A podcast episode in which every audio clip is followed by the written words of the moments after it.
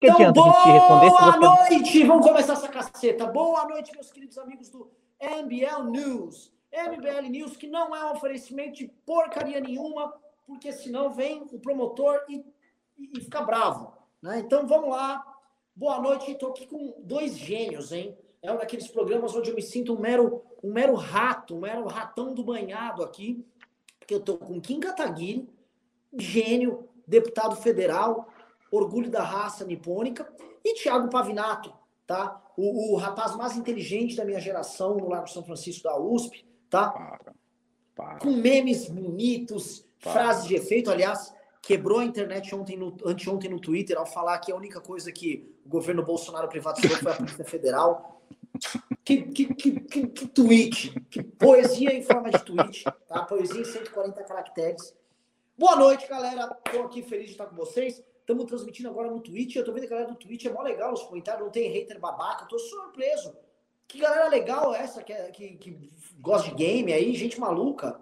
É o pessoal que tem é, 10 anos de idade aí, é, e, e, e, pessoas que têm problemas de relacionamento interpessoal, né? E que não saem do quarto né, e tomam, tomam alguns remédios esquisitos. É o tipo de público aí que utiliza o Twitch. O Saco Pela tá aí? Sacupela, não sei se o Sacupela tá, mas se ele tiver, ele vai entrar nesse MBL News para que o YouTube e o Facebook e todo mundo saiba, conheça o, o a lenda Sacupela. Bom, enquanto então, vocês começar, discutem pessoal, o Sacupela, eu vou entrar de um dispositivo melhor, tá? Que eu tô aqui no telefone quebrando galho, agora meu computador voltou. Um segundo. Que desastre esse programa. Aliás, vou começar falando que desastre esse programa problemas técnicos com todo mundo. O Kim tá numa mansão de alguém aí. Não sei quem tá fazendo administração, porque essas transições horrorosas, dando pau, dando bug. Que desastre. Júnior, me dá o vídeo aí, põe no ar o vídeo aí que eu falei. Bota no ar que a gente já vai começar analisando porque o Bolsonaro é um psicopata, porque me faz mal. Eu vi o vídeo dele lá, me fez mal. Põe no ar, porra! Não consegue pôr no ar. Eu vou, eu vou sair do programa, na boa.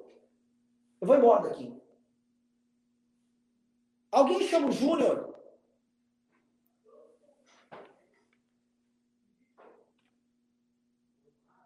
É. Oh, Ele tá o vídeo. Aqui, alguém, por favor. Ele tá sem o vídeo, senhorzinho. Tá, tá, tá, no meu Twitter, eu mandei no começo do programa colocar. Vamos lá. É o seguinte, pessoal. Tá estressada ela.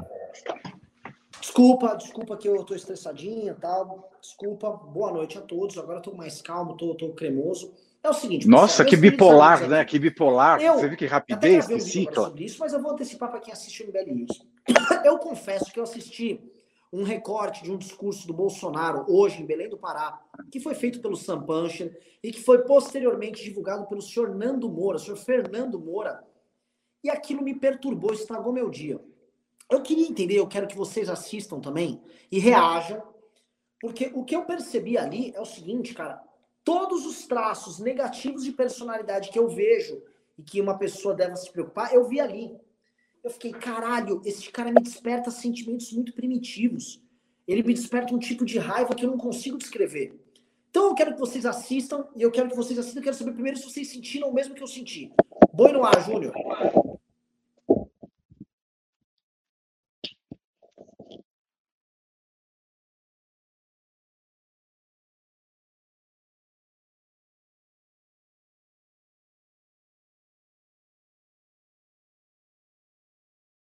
Deu pau, né? Impressionante essa produção hoje, cara. É a lei de Murphy. Quando você quer que dê pau, não dá. Quando você não quer, Mesmo pau tem. Sem comprovação científica. Mais é. de 400 mil unidades de cloroquina para o tratamento precoce da população. Eu sou a prova viva que deu certo. Muitos médicos defendem esse tratamento. E sabemos que mais de 100 mil pessoas morreram no Brasil que, caso tivessem sido tratadas lá atrás, com esse medicamento, poderiam essas vidas terem sido evitadas. E mais ainda, aqueles que criticaram a hidroxicloroquina não apresentaram alternativas. Mano, O que, que vocês me dizem desse, desse vídeo? É Nesse jogo. uma tão grande. E a gente vai fazer assim, volta o vídeo aí, põe o vídeo de novo no ar. Vocês vão ver, eu vou, eu vou, eu vou picar o vídeo aqui em pedaços para vocês, para vocês entenderem. Começa de novo, aí quando eu mandar pausar, Esse estado maravilhoso aqui, mesmo sem comprovação científica, mais de 400 mil unidades de cloroquina para o tratamento precoce da população. Para! Veja só, ele já começa assim, ó. Ele está contando vantagem. Ó, não tem comprovação, mas eu trouxe 400 mil unidades para você. Poderia ser qualquer coisa, tipo, ó, sorvete de creme. Eu trouxe 400 mil unidades de sorvete de creme que pode ser que funcione, não tem comprovação. Vamos lá, continua aí. Continua aí, Júnior. Eu sou a prova viva que deu certo. Pausa. Olha o nível de narcisismo. É, a garantia sou eu. Eu sou a prova viva, funcionou comigo, porra. Pra que, que você aí vai precisar do, do, do, de uma pesquisa científica? Vai precisar de rigor? Não precisa, não. Eu sou a prova que eu tô garantindo. Continua. É aquela frase de, de Luiz Burunhel, sabe? Não creem las brujas, pero que elas... Ai, ai. defendem esse tratamento. E sabemos que mais de 100 mil pessoas morreram no Brasil que, caso tivessem sido tratadas lá atrás, com esse medicamento, poderiam essas vidas terem sido evitadas. Pausa, pausa. Mas deixa no ar, Júnior. Pausa e deixa a cara desse retardado aí no ar. Olha o papo. Olha o papo desse cara. Tá? Não tem comprovação científica, mas essas 100 mil pessoas que morreram, podiam, suas mortes poderiam ser evitadas. Não. ele está falando aí. Que não funciona. Você me ouve Como é agora? Ele fala uma merda dessas. Ele não tem prova nenhuma do que ele está falando. Nada, nada. É um joguete, ele tá indo entregar um remédio que não funciona, porque ele mandou fazer um estoque que ele não sabe bem o porquê. E aí, o argumento dele ali, ó, oh, mas podia salvar esses mortos aí, esses trouxas que não tomaram cloroquina. Aí vamos terminar. Ainda, aqueles que criticaram a hidroxicloroquina não apresentaram alternativas. Aí, terminando, veja só. Se você não quer tomar o remédio que não funciona do Bolsonaro, você tinha que apresentar alternativa. Lógico que existe alternativa. A alternativa é, um, você se proteger, não fazer aglomeração, coisa que o Bolsonaro queria, você fazer uma política de quarentena que o Bolsonaro não queria, você não enfiar um monte de pobre no metrô como o Bolsonaro queria. Você poderia, por exemplo, seguir os procedimentos, caso se você pegasse a doença, ir para um hospital de campanha se não tivesse vagas, coisas que o Bolsonaro só construiu um, investir na saúde, coisa que o Bolsonaro só fez em um terço do valor que seria destinado para o combate ao coronavírus. Aí lá dentro tem os remédios que são autorizados e que têm resultados comprovados de acordo com pesquisas e, e resultados, inclusive em hospitais e blá blá blá blá blá blá blá. Existe a porra da alternativa. Ele que sabotou a alternativa em todos os lugares e oferece, tipo assim, um remédio mágico que foi testado com ele e funcionou. Maluco! Isso é uma insanidade. Então vou começar passando a bola pro Kim Kataguiri. Eu tô maluco? Eu já comecei esse programa tenso? Ou não? Essa parada é para dar raiva pra caralho. A bola é tua. Uh, eu concordo com ambos os pressupostos de, das, das duas perguntas que você fez. Você está maluco e também é, isso é uma coisa para dar raiva, né? É, você claramente está descontrolado hoje, né? É, não tenho a menor dúvida de que algum, algo aconteceu, não sei o que, para você ficar eufórico dessa maneira. Não sei se você começou a utilizar entorpecentes ilícitos ou algo do tipo, também não é uma coisa da minha conta. Eu acho que você guarda isso para sua vida pessoal. Também não sei se você teve, né, alguma felicidade, talvez aí com uma garota aí recentemente. Não sei, não sei o que aconteceu, mas claramente Pavinato, que é seu amigo, né, há muito tempo, amigo de, de infância, de, de faculdade, vai saber dizer melhor do que eu né, esses traços aí que você tem apontado de histeria, com certeza tem alguma explicação. É, feita essa, essa primeira explanação, sem dúvida nenhuma é de se indignar, né, que o presidente Jair Bolsonaro, né, utilize-se é, esse discurso populista, abaixo, demagogo, você vê que ele dá aquela, é, o Bolsonaro, quando ele quer passar que, que ele ele está apesar de todos os pesares, ele tá com uma vantagem de malandro, assim, ele tá, ele tá marotamente ali. Repare que ele tem um trejeito que é o seguinte: ele dá uma risadinha, é em que é uma risadinha que ele segura para dentro e geralmente logo depois dessa risadinha que ele segura para dentro, ele passa a, a, a, língua nos lábios. Repare nesse trejeito do Bolsonaro. Se, é, repare nesse jeito do Bolsonaro. Sempre que ele acha, ele, ele dá, uma, ele dá um, um riso meio para dentro, tipo assim. Aí depois ele faz assim. Você vai ver, a gente vai colocar no vídeo aí, metaforando, vocês vão ver que tem esse trejeito dele. É, e que é quando ele quer falar, ah, apesar de tudo, eu tô certo aqui, eu tô, eu tô na vantagem aqui, né? E, enfim, né? O que a gente tem primeiro, não só é a não comprovação da eficácia da cloroquina, como pior, é a comprovação da não eficácia. Nós temos mais do que eu, por exemplo, eu posso, qualquer um pode afirmar, por exemplo, que tomar detergente é bom para combater o coronavírus, né? E aí, é claro que o ônus da prova é sempre de quem afirma. Porém, o Bolsonaro ele trabalha com a lógica inversa, né? Não, eu estou falando que cloroquina funciona, vocês que tem que provar que a cloroquina não funciona. Então, Ô, Kim, pior do que Kim, uma provar, pergunta, já provaram. Nessa, uma pergunta na sua colocação. Se você dissesse que o ozônio... Tá mudo. Não, não tô, tá mudo, não. tá me ouvindo? Eu tô, você eu tô que tá ouvindo, surdo. Então. É você que tá você surdo. Que tá o, problema surdo. É, o problema é aí com você. É. Então, tá, vamos lá, Pavinato. Então vamos é. Não, não, agora nós estamos Fala com o Pavinato que eu não vou ouvir o que ele vai falar. Ô, então, Kim, se você sugerisse o ozônio como salvador nessa, nessa pandemia, de quem seria o ânus da prova? Exatamente. Né? O ânus da prova é de quem Se você sugerisse o ozônio... o ozônio, de quem seria o ânus da prova? O, o, com certeza, né, o ânus da prova seria de Jair Bolsonaro, né, que, que faria, né, a aplicação do ozônio. Não tenho a menor dúvida disso, né? E mais do que isso, mais do que isso, nós temos a comprovação de que não funciona, né? A questão do ozônio ainda não tem comprovação de que não funciona. Bolsonaro pode aplicar à vontade.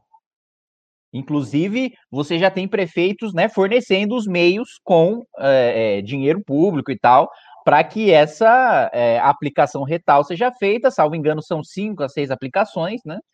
É, e vai lá, né? Diz, diz lá o prefeito que é tranquilo, lá suave, favorável. Então é o seguinte, né? Você tem não só né, a afirmação leviana de que funciona, como a comprovação clara e cabal de que não funciona. E mais, de que pode matar com seus efeitos colaterais. Ah, mas um remédio que é utilizado durante tanto tempo sem receita, não sei o que. É, porque é um remédio do, utilizado durante tanto tempo sem receita, porque todo mundo só utilizava aquele remédio para a doença para a qual aquele remédio era receitado. Né? Não tinha nenhuma pessoa retardada na presidência da República durante os últimos 40 anos né, é, falando para as pessoas tomarem preventivamente a cloroquina. Né? O é... que, que é? Você está fazendo tempo com a mão aí, Pavinato? Não, não tinha nenhuma pessoa retardada na presidência nos últimos 40 anos. Não ah, tinha não, nenhuma pessoa. Oh, peraí. Eu ouvi o Pavinato! Você ouviu, a, você ouviu a frase toda, Pavinato? Falei, não tinha nenhuma pessoa retardada na presidência da República receitando cloroquina preventivamente. Ah, ah. Atenção. aqui também não tinha pandemia. Atenção. Então é óbvio, que, por exemplo, por exemplo, no meu caso, a cloroquina, no meu caso específico, Kim Kataguiri, pessoa física, já que ele gosta de falar sua prova viva, vamos, e quer partir pro famoso advericundian, meu caro Pavinato. Então vamos partir pro advericundian, né? Advericundian, advericundian dos outros é refresco. Exatamente, refresco zeste. No meu caso, a cloroquina seria pior do que o coronavírus, porque eu tenho cardiopatia. Né? E a, a, a cloroquina causa arritmia, né? E pode ocasionar morte por problemas cardíacos. Então é isso. É isso. Deixo a palavra aí com o Pavinato para comentar os dois Obrigado. pontos. Né? Um, né, os problemas claros aí do Renan, claro. e o outro, é, a questão aí de Jair Bolsonaro. Ah, o, o, o, Renan ele sofre de bipolaridade, de ciclotimia de rápida, bipolaridade de rápida ciclagem. Você vê que ele está nervoso, depois ele já fica na paz, né? Mas isso é, é causas, né? Causas, coisas, choses de la vie. Né? Não podemos fazer nada, temos que, que, que respeitar, afinal de contas, o estatuto da pessoa com deficiência, aí aprovado no governo Dilma Rousseff, deu plena capacidade aos loucos de todos os gêneros. Agora, voltando ao Jair Bolsonaro, você veja, olha, olha que cena engraçada. Sujeito, primeiro, Renan, você falou que ele disse que a cloroquina teria salvo as 100 mil vidas. Ele não falou isso. Ele estava falando de anticoncepcional. A frase dele é, abre aspas, a gente, a gente tem que ser muito honesto com a língua portuguesa aqui neste programa, que não é o Pingos nos Is. É um programa muito sério, é uma análise muito séria. Aspas, disse Bolsonaro. Com esse medicamento, poderiam essas vidas ter sido evitadas. Então, ele estava falando claramente de anticoncepcional nessa frase da fala dele. Né? Com esse medicamento, poderiam essas vidas ter sido evitadas. Então, ele faz uma colagem. E é nessa, nesse tipo de fala, nesse tipo de discurso, que a gente vê que ele é o Dilma. É o Dilma. Ele é o presidente Dilma sem tirar nem pôr. Aí vem uma pessoa e me pergunta: ah, você está comparando este genocida com a presidenta Dilma? Estou, estou comparando. Por, na gestão de Dilma Rousseff, 40 mil leitos de UTI foram perdidas no Brasil para realização de eventos como Copa do Mundo e Olimpíadas. Então, se o Jair Bolsonaro matou 100, ela matou 40. E não existe medida para dizer o que é genocídio ou não. Existe o conceito. Conceito está sendo deturpado aqui, também posso deturpar acolá. Não tem uma escala numérica. Então eu estou comparando. Ele é Dilma completamente. Aí você vê, sujeito inchado. Inchado igual uma pipa. É aquele cara que vem para você na balada com aquele nariz todo sujo de pó e fala assim: ah, eu não fiz nada. O cara tá tomando cortisona até pelo rabo. Ele tá inchado. Você vê que ele tá tratando a Covid dele na base do, da cortisona. Ele está tomando a cor, que é a cortisona, que é a, o tratamento prescrito pela maioria dos médicos e recomendada pelas sociedades de medicina ao redor do mundo. Sem pagelança, sem sonho, é, é, sem beatice, sem promessa é, da, da, da jarra ionizada da água azul. Não, é a cortisona, tá sendo cortisona e azitromicina, antibiótico e cortisona. E ele está tomando cortisona, cortisona incha. Aí a pessoa chega assim, é desse tamanho assim, eu não como nada, deve ser tireoide. Ah, pelo amor de Deus, isso é uma afronta. É uma afronta à inteligência do brasileiro, e o brasileiro que aplaude o discurso dele tem tudo menos inteligência, isso é fato. E aí ele vem com esse discurso desconexo, quando ele diz que não há comprovação científica e fez produzir 400 milhões de unidades, sei lá quantas unidades de cloroquina, primeiro ele está admitindo o crime de responsabilidade. Crime de responsabilidade, deputado. Porque ele está usando o aparato estatal para produzir uma coisa sem comprovação científica. Você vai usar o aparato estatal, dinheiro do povo, é, vai usar o exército, a locação pública, para fazer um remédio que não tem comprovação científica? Se isso não é corrupção, se isso não é crime de responsabilidade, o que é? O que será? Então ele confessa um crime de responsabilidade na cara dura. Depois, ele também faz aquele velho argumento do cinema de Luiz Brunel. Não creio em las brujas, pero que las hay, las hay.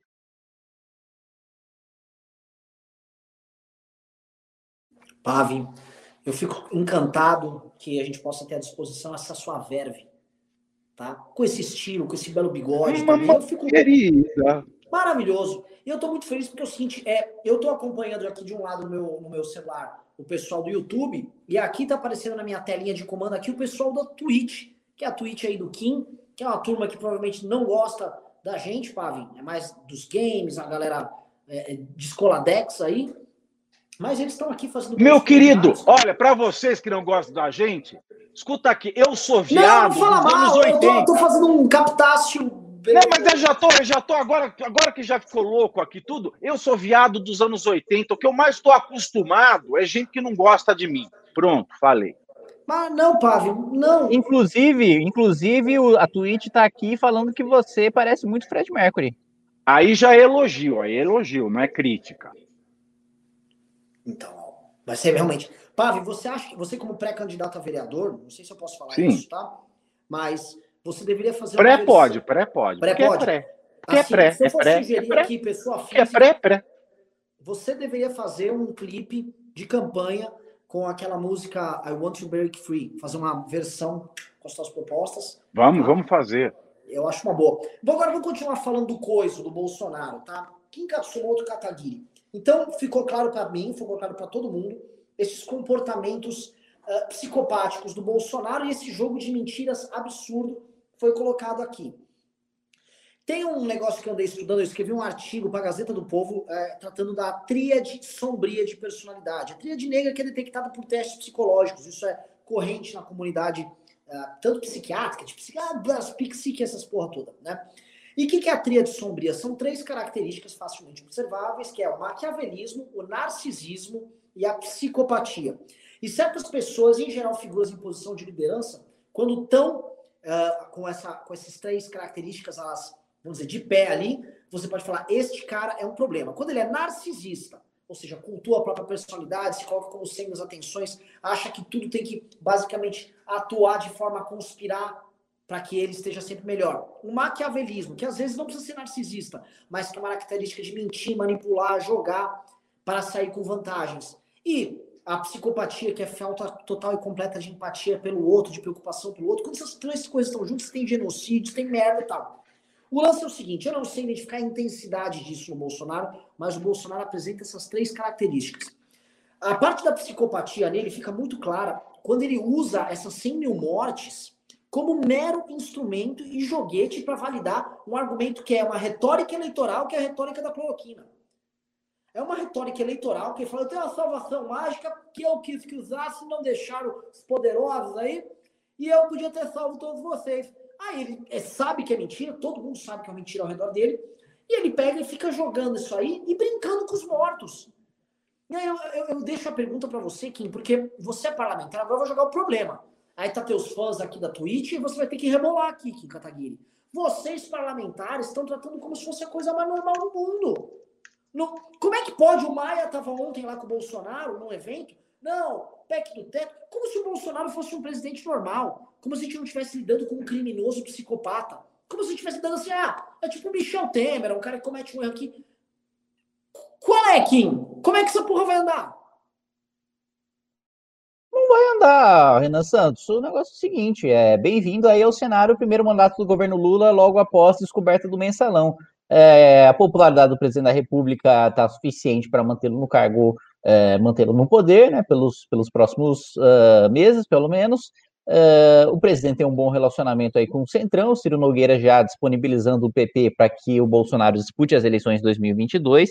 Então, o Bolsonaro aí está fechado com o Centrão, né, tem a, a base parlamentar suficiente para barrar aí um eventual processo de impeachment, e ao mesmo tempo você tem também um, uma diminuição ali de 15, eh, de 15 a 20% ali na popularidade do Bolsonaro na classe média, mas um aumento também nas casas dos 15, 20% nas classes C, D e E, né, as classes mais pobres em que justamente o Bolsonaro tem inaugurado obras públicas aí junto com deputados do Centrão, é, nos rincões aí do país, né, entregando água, saneamento básico, etc., coisa que ele deveria fazer por obrigação e não por caridade, como ele tem feito, né, como um líder populista, e ao mesmo tempo, né, da perpetuação aí da, do auxílio emergencial por meio da Renda Brasil, que vai ser aprovado no Congresso Nacional, inclusive com o voto do PT, porque não existe discurso para combater é, um programa social mais robusto como é, o Renda Brasil se propõe a ser agora é, o, modelo, né, como financiar, essa é outra discussão, mas independentemente de como será financiado, será aprovado e isso vai garantir aí a estabilidade é, do mandato do Bolsonaro. Portanto, esse clima de que está tudo normal no Congresso Nacional vai continuar, porque o Bolsonaro tem parlamentares o suficiente para fingir que está tudo normal. Não, calma, você me assustou agora. Isso não estava combinado antes do programa você me falar isso, que eu não estava sabendo. Sinto muito. Você está me falando que o Renda Brasil vai passar? Vai passar tranquilamente. E como é que vai pagar? Vai, alguma, algum jeito vão dar. Alguma, de algum lugar vão tirar. Da onde? É 100, 120 bi? Ih, mas se, nem, se não tiver, vai aumentar a dívida e acabou. E o teto, como é que fica? O teto, o teto dá-se um jeito não vai ser a primeira vez que o teto é furado. Né? Hoje, esse ano, a gente aprovou o Fundeb, né, aumentando o, o, o investimento do Fundeb para furar o teto. Então, o que você está tá me dizendo aqui, que é o seguinte: eles vão dar uma pedalada. Pode ser que isso aqui não vire uma pedalada para sustentar o, o, programa Renda Brasil? Não, não precisa dar pedalada, não. É só gastar mesmo e ponto, acabou. Pede autorização para o Congresso, aprova no Congresso. É, é furar a regra de ouro, na verdade. E mais com autorização do Congresso não é crime furar a regra de ouro. O Bolsonaro já fez isso ano passado e esse ano já também. Para a Renda Brasil, ele só teria de fazer isso ano que vem. E o Congresso daria isso sabendo que é quase que um passaporte, um ticket para o Bolsonaro se reeleger em 2022? Daria, Nossa. feliz, se coligando com o Bolsonaro ainda. Você acha que os caras estão nessa vibe? Eu, eu acho. Rodrigo Maia. Eu acho. Eu, ele, Rodrigo Maia não, mas Rodrigo Maia não tem discurso para segurar. Nem base. Eu tô assustado, Kim. Tiago então fique assustado. Não, você oh. tá me falando um troço aqui, que assim, é, é, é, é o fim do mundo que você tá me narrando. É, é isso, Bolsonaro até 2026. Povão, oh. assim, aquele cara lá no interior do Nordeste, lá no interior da Paraíba. Meu senhor Bolsonaro me deu um dinheirinho, vou votar nele, vai ser esses caras votando nele. Classe média feita de otária procurando um outro candidato. A gente vai repetir o que acontecia com o PT agora com o Bolsonaro, é isso. Isso, isso, isso, isso. Mas numa situação de crise, o que é pior. Porque o que aconteceu com o PT lá no Lula, no começo, a situação estava boa, a commodity estava bombando. Agora a gente está no inferno, né? Eu tô, eu tô. Você está me narrando aqui? Eu vou sair correndo, eu vou fugir daqui. Fuja, fuja, fuja. Não há, não há, não, não há, não há horizonte de saída para isso, não. Tiago Pavinato. Quem está descrevendo o seguinte: o Congresso Olha. vai dar a renda Brasil para o Bolsonaro. Bolsonaro poder mandar dinheiro para todo mundo lá, refazer o Bolsa Família com a cara do Bolsonaro. Ah, isso aqui, ó, é o dinheirinho do bolso, é é o Bolsa Família. Meu irmão. Eu tava com, com um discurso aqui para a resposta da sua pergunta, né? Que você fez um, que a gente chama de diagnóstico selvagem na psiquiatria, quando você lê um livro é, de iniciação à psiquiatria ou psicologia e aplica o diagnóstico à pessoa, então já, eu tinha uma eu tinha uma, uma, uma resposta sobre a, os transtornos de, de, personalidade do Jair Bolsonaro, mas aí vem o Kim, como um arauto que chega do inferno, toca a trombeta de Jericó e derruba as muralhas da nossa esperança. Que coisa trágica aqui em Cataguiri. Quanto à personalidade do Jair Bolsonaro, eu ia dizer que ele está longe de ser um psicopata, muito embora a maioria dos políticos, Kim é uma rara exceção, deixo aqui claro, como eleitor, como amigo, como colega de movimento, todos os políticos, a, a maioria dos políticos tem uma certa dose de sociopatia. Mas a psicopatia, ela gera, geralmente, indivíduos realmente obstinados aos seus objetivos. E o Jair Bolsonaro ele tem muito pouco de obstinação. Basta você mexer com Laurinha, com Jairzinho, com Flavinho, com Eduardinho, até mesmo com Carluxinho, para que ele perca as estribeiras, mude os planos, mude o rumo, mude o discurso, faça o que a vida inteira diria que não faria. Então, ele, ele, ele é uma pessoa de personalidade muito frágil nesse sentido. Então, é, ele escapa à psicopatia. Ele não tem obstinação nenhuma. Agora, ele é o retrato do brasileiro médio. E se tem uma coisa, nem tudo é tão ruim que deva ser descartado por inteiro, e nem tudo é tão bom que acerte todas as previsões e seja talarmente cabível em todas as situações. Marx tem o seu, o seu valor histórico. Se a teoria de Marx, baseada, no meu ponto de vista, na arbitrariedade da República de Platão, se aquela sua teoria social ela é descartável, o que ele fez ao demonstrar, ao mostrar, ao escancarar para o mundo a realidade do trabalhador na Europa daquela época, tem um valor inestimável para a evolução da dignidade da pessoa humana e para o respeito à força de trabalho. Então, Marx tem seu valor. E Paulo Freire também. Paulo Freire não era nenhum imbecil. Paulo Freire era uma pessoa, no mínimo, lida, muito lida, com bibliografia, com tempo de leitura. E quando ele descreve o brasileiro como o oprimido que sonha em ser o opressor, ele descreve de fato muito melhor que é, Buarque de Holanda o perfil do brasileiro. Ele descreve o brasileiro médio, medíocre, da mediania, que persiste até os dias de hoje. O Bolsonaro é esse brasileiro. E é por isso que o Bolsonaro às vezes fascina, mesmo sem ter tido nenhum grande feito na vida. Porque ele é um espelho para a mediania brasileira.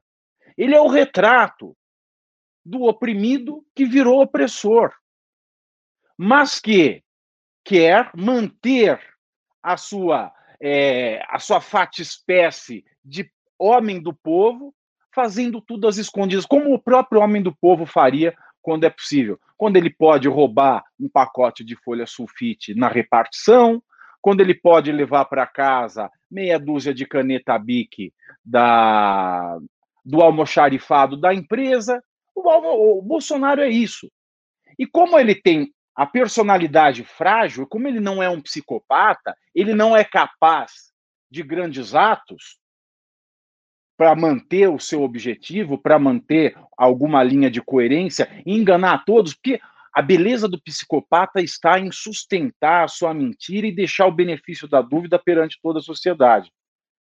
Ele é apenas um paspalho que representa o oprimido que virou opressor e que não quer largar a boca. E que pior ainda, ele chegou numa posição, talvez ele seja tão idiota, tão estúpido, que ele não tenha percebido que, chegando na posição em que ele está, a vida dele da família dele seria perscrutada por, pela imprensa, por todos os órgãos. Afinal de contas, ele é o presidente de uma das maiores nações do mundo. Então, ele está numa situação pior, que não é só perder a boquinha. Ele está numa situação agora que ele pode ir preso se ele perde o poder. Quem é que vai defendê-lo quando ele não estiver mais ocupando a cadeira de presidente da República? Com o tanto de crime que ele já cometeu. Crimes explícitos, crimes confessados, como nesse vídeo que ele diz, cometi um crime de responsabilidade. Gastei dinheiro público produzindo um remédio sem eficácia. E é tão sem eficácia que ele não tem coragem de abandonar a, o outro remédio lá, a cortisona e o antibiótico. Pode tomar a cloroquina, continua tomando a cloroquina, mas abandona a cortisona para ver o que acontece. Então, ele se enfiou num enredo tal que ele não tem saída. Então, ele é um homem capaz de tudo. Ele é um homem comum do povo, capaz de qualquer coisa, porque o desespero e a culpa não deixam que ele deite no travesseiro e tenha o sono dos justos. E a partir desse momento, ele vai fazendo tudo o que for preciso para continuar na cadeira. Ele vai contra teto de gastos, sem sombra de dúvida. Ele vai passar a criar impostos que até ontem ele mandava tirar do governo. Veja o Marco Sintra. Falou em CPMF, corta ele a cabeça. Agora, que ele precisa de dinheiro para sustentar toda a corja de prostitutas de consciência e de alma que se vendem para que tenham um pirão primeiro dentro do Congresso, ele precisa sustentar essa sedução fajuta. É a sedução do velho que conquista uma menina jovem e acha que ela está atraída pelos seus belos olhos, pelos seus belos olhos azuis, não está. Então ele vai fazer de tudo, como homem do povo, como homem do gentil, como homem sem preparo intelectual, como uma pessoa sem psicopatia. Vai fazer tudo o que lhe sugerirem e que lhe garanta, como dizem que a cloroquina faz, que ele vai continuar do poder. E assim, o interesse dele é o interesse do homem comum, manter a si e a sua família como filé mignon de cada dia sob o prato. Assim, o que foi essa aula de sociologia que eu acabei de tomar agora? Eu estou profundamente deprimido. O Kim me trouxe informações terríveis, mas eu também me, me, sinto lisonjeado de ouvir aqui essa aula do professor Pavinato. Então, eu estou com um sentimento agridoce, entendeu? Eu não consigo explicar aqui. estou feliz e triste ao mesmo tempo. Eu estou assim, ó. Nem tanto, mestre, nem tanto. Lembra da escolinha? Nem tanto. Eu estou triste, mas eu estou feliz. Esse é o Dória. Você está imitando o Dória.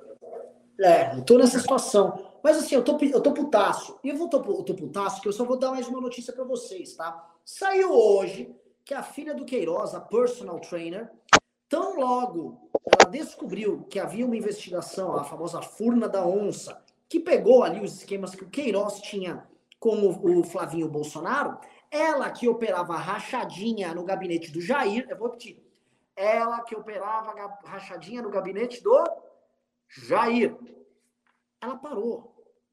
Ela parou, vou, vou parar. E veja só, ela parou com a prática criminosa dela. Eu vou ler aqui, ó. A personal trainer Natália Queiroz interrompeu os repasses mensais que fazia ao pai, o policial militar aposentado Fabrício Queiroz, logo após o suposto vazamento de informações ao senador Flávio Bolsonaro sobre investigações que envolviam o seu então gabinete nas LERJ, no Rio de Janeiro. À época do suposto vazamento pela Polícia Federal, Queiroz atuava como uma espécie de chefe de gabinete de Flávio Assembleia, enquanto Natália recebia salários do então deputado federal Jair Bolsonaro. É o seguinte, a Natália, ela operava grana, ela, ela fingia que trabalhava no gabinete do, do Jair, pegava a grana, era personal do Bulho Gagliasso, inclusive, pegava a grana e mandava pro pai. Então o Jair não pode ficar, ah, meu filho é, deu uma desviada, é. Não. Tá claro que operava isso. Só que o que hoje está acontecendo é uma operação com aquela figura patética do Rodrigo Constantino e outras coisas do gênero, outra gentalha aí. Que tá, você, tipo, falou uma coisa, posso, posso só fazer um. Posso só falar uma coisa? Você falou do, do Bruno Gagliasso, aquele ator global, engajadinho, que entende de tudo. Falou de economia, ele entende. Falou de igualdade, ele entende. Falou de justiça, ele entende. Falou de racismo, ele entende. E ele não era capaz de entender que a personal dele era a filha de um dos principais milicianos do país? Não só isso, né? E que estava empregada no gabinete do Bolsonaro, que ele achava o fim do mundo. Meu não. Deus! Estou passada! Não é? Porque assim, o cara tá lá com a personal, tá lá, mano, malhando, malhando lá o bíceps, correndo e tal. Como é que não perguntou? Oh, o que, que você faz da vida? Tá, vamos lacrar hoje? Tá. Ah, não, não, não tinha. Eu fico meio, meio assustado assim também. Muito bem colocado. Mas, Tantos assim, profissionais de educação física afrodescendentes no Rio de Janeiro, por que não contratou um para incentivar? Não, foi em contratar a filha de uma pessoa de caráter duvidoso, hoje já mais manchado que a pele de um dálmata. Para quê? Para depois vir pagar de bonitão, falando de esquerda, apoiando bolos em São Paulo. Vá cuidar da tua vida primeiro. Vá ver quem você contrata primeiro e depois venha falar de política. Vou falar um negócio aqui, vou passar para o Kim. O, Kim, parece que o seu assessor especial de assuntos uh, de Twitch, aí o Saco Pela, está presente aqui no chat, você viu? O que você está comendo, Kim? Sacupela, uma batatinha aqui. Sacupela tá no gatilho, ele já vai ligar a câmera, nós vamos conhecer o rosto do Sacupela, nem eu conheço. Você quer conhecer o rosto do saco? É isso? Sacupela. Sacupela, Pavinato. Depois eu vou te contar a história do Sacupela. Primeiro você vai interagir com ele sem saber quem ele é. Depois, depois que você Eu sou souber... bom nisso, hein? Eu sou bom nisso. É, eu sei que você é bom. Então, essa interação aí. Mas, o Sacupela tá, tá ajeitando a câmera dele aí. Mas nós vamos falar. Ele tá muito nervoso, falou que tá tremendo lá e tal, tenso. Tenso, Sacupela tá tenso. Vai ser um dos momentos mais importantes da vida dele. Né? Porque é, uma coisa é ele ficar lá no meu tweet lá com 100 pessoas, outra coisa é que no MBL News com 2 mil pessoas com audiência monstruosa de Renan Santos. Aí é outra história. Tá muito bem. Desenvolvendo o caso da rachadinha aí do Flávio Bolsonaro, é o seguinte, não? Como já muito bem colocado, Natália Queiroz, né? Que, aliás, é fã não, O que escolhe palavra melhor, velho. Você vai falar de rachadinho muito bem colocado, aí eu não me seguro aqui.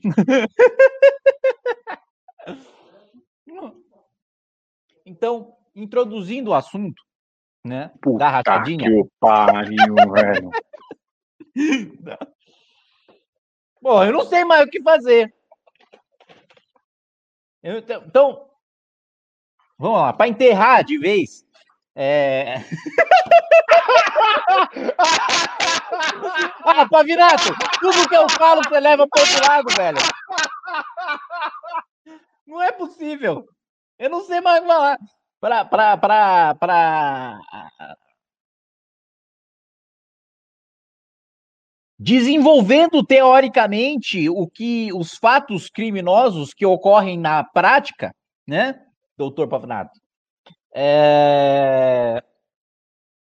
O que nós temos é o seguinte: primeiro, né, aquela questão ali da furna da onça, que é o Flávio Bolsonaro ali na, na rachadinha, desviando dinheiro dos seus assessores. Outra coisa é uma investigação que tem contra Carlos Bolsonaro, Carluxo, que vocês esqueceram de falar.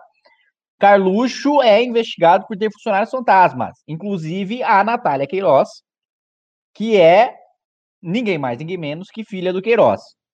E também, agora nós temos a notícia de que Natália Queiroz no gabinete de Jair Bolsonaro, deputado federal Jair Bolsonaro, operava também rachadinha dentro do gabinete do Bolsonaro. O que corrobora a tese que a gente vem batendo muito há muito tempo, que é a rachadinha da família Bolsonaro é um negócio familiar. Não é uma questão o, exclusivamente do Flávio Bolsonaro. Queiroz não é amigo de infância do Flávio Bolsonaro. Queiroz não é sequer indicação de Flávio Bolsonaro. Quem colocou Queiroz, Fabrício Queiroz, no gabinete de Flávio Bolsonaro foi Jair Bolsonaro. Jair Bolsonaro sempre mandou no gabinete dos filhos. Inclusive, nós temos relatos de amigos nossos que já trabalharam com o Jair Bolsonaro falando que Bolsonaro constantemente gritava com os filhos, falando: Ó, oh, quem decide que vocês façam com o mandato de vocês sou eu. Vocês têm vida política por causa de mim.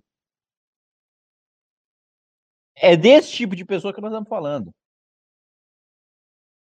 Quem colocou Queiroz no gabinete do Flávio foi Bolsonaro.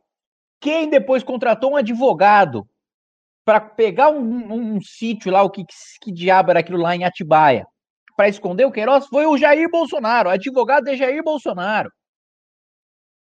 Que inclusive largou a defesa do Flávio, mas não largou a defesa de Jair. Continua, o Vacef continua sendo advogado de Jair Bolsonaro, escondendo o Queiroz. Então é isso. Quem ainda acredita que tem algo na mentalidade, abre a câmera sacupela, que você já está pronto aí, que eu sei que você já está pronto. Quem ainda tem alguma ilusão de que o Jair Bolsonaro tá, ah, é só um negócio do filho que é para ele sacrificar, nada disso. O esquema de desvio de dinheiro público de roubo, coisa de corrupto, de vagabundo, de quadrilheiro, de organização criminosa o chefe da quadrilha é Jair Bolsonaro. E se eu tiver errado, me processa. Se eu tiver errado, me processa.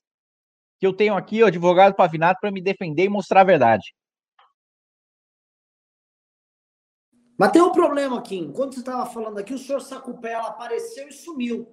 Ele está meio que apavorado em aparecer. Sacupela, vamos resolver. Sacupela, você vai falar sobre. É que hoje está frio. É que hoje está frio. Você vai falar, você vai falar sobre rachadinha de Jair Bolsonaro, Sacupela.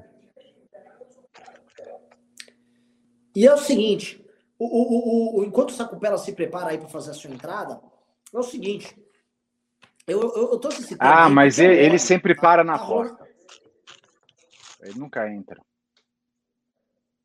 Ah, é? É tipo um sino, né?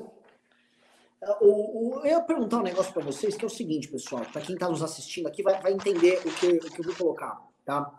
O, eu olho aqui eu vejo as reações ao que aconteceu essa semana, a saída do, do Salinha, a saída do Ebel, outros que estão saindo, outros não estão conhecidos que estão saindo, a debandada.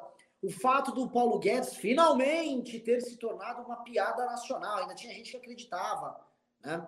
Então, eu olho para isso e eu começo a perceber, ok, eu não estou vendo mais militância bolsonarista. O gado, aquela militância mais barulhenta, esse gado meio que tá, tipo, ah, o gado tá mal, o gado não tá bem, o gado tá sofrendo. E eu vou, eu vou perguntar, porque olha a seguinte situação que a gente está vivendo. O gado tá puto, o gado tá chateado, os mercados perceberam que, enfim, o Bolsonaro é uma bosta mesmo e que a função deles é iludir o maior número possível de pessoas no processo para que eles consigam manter aí os famosos peixinhos, as sardinhas entrando na bolsa, botando o dinheiro deles lá e o jogo seguindo. olho para isso aqui de longe, né? Eu falo, poxa, no velho jogo do Bolsonaro, ele está destruído e ele está moído no jogo.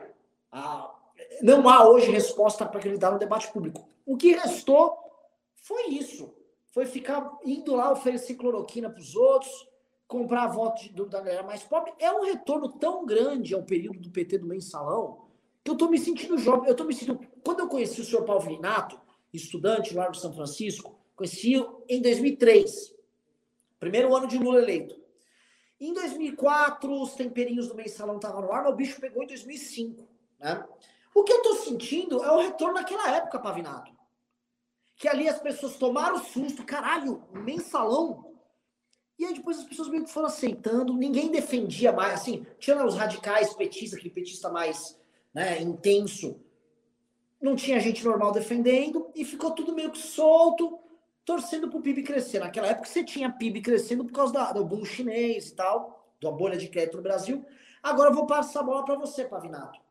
Dessa vez não tem nem isso. Como a gente vai olhar essa sociedade que, enfim, a, a, aquele remédio de amortecimento moral que rolou em 2004, 2005 e que ficou vigente até 2013, aquilo foi um, gerou um dano terrível para o Brasil. A gente não se recuperou até agora.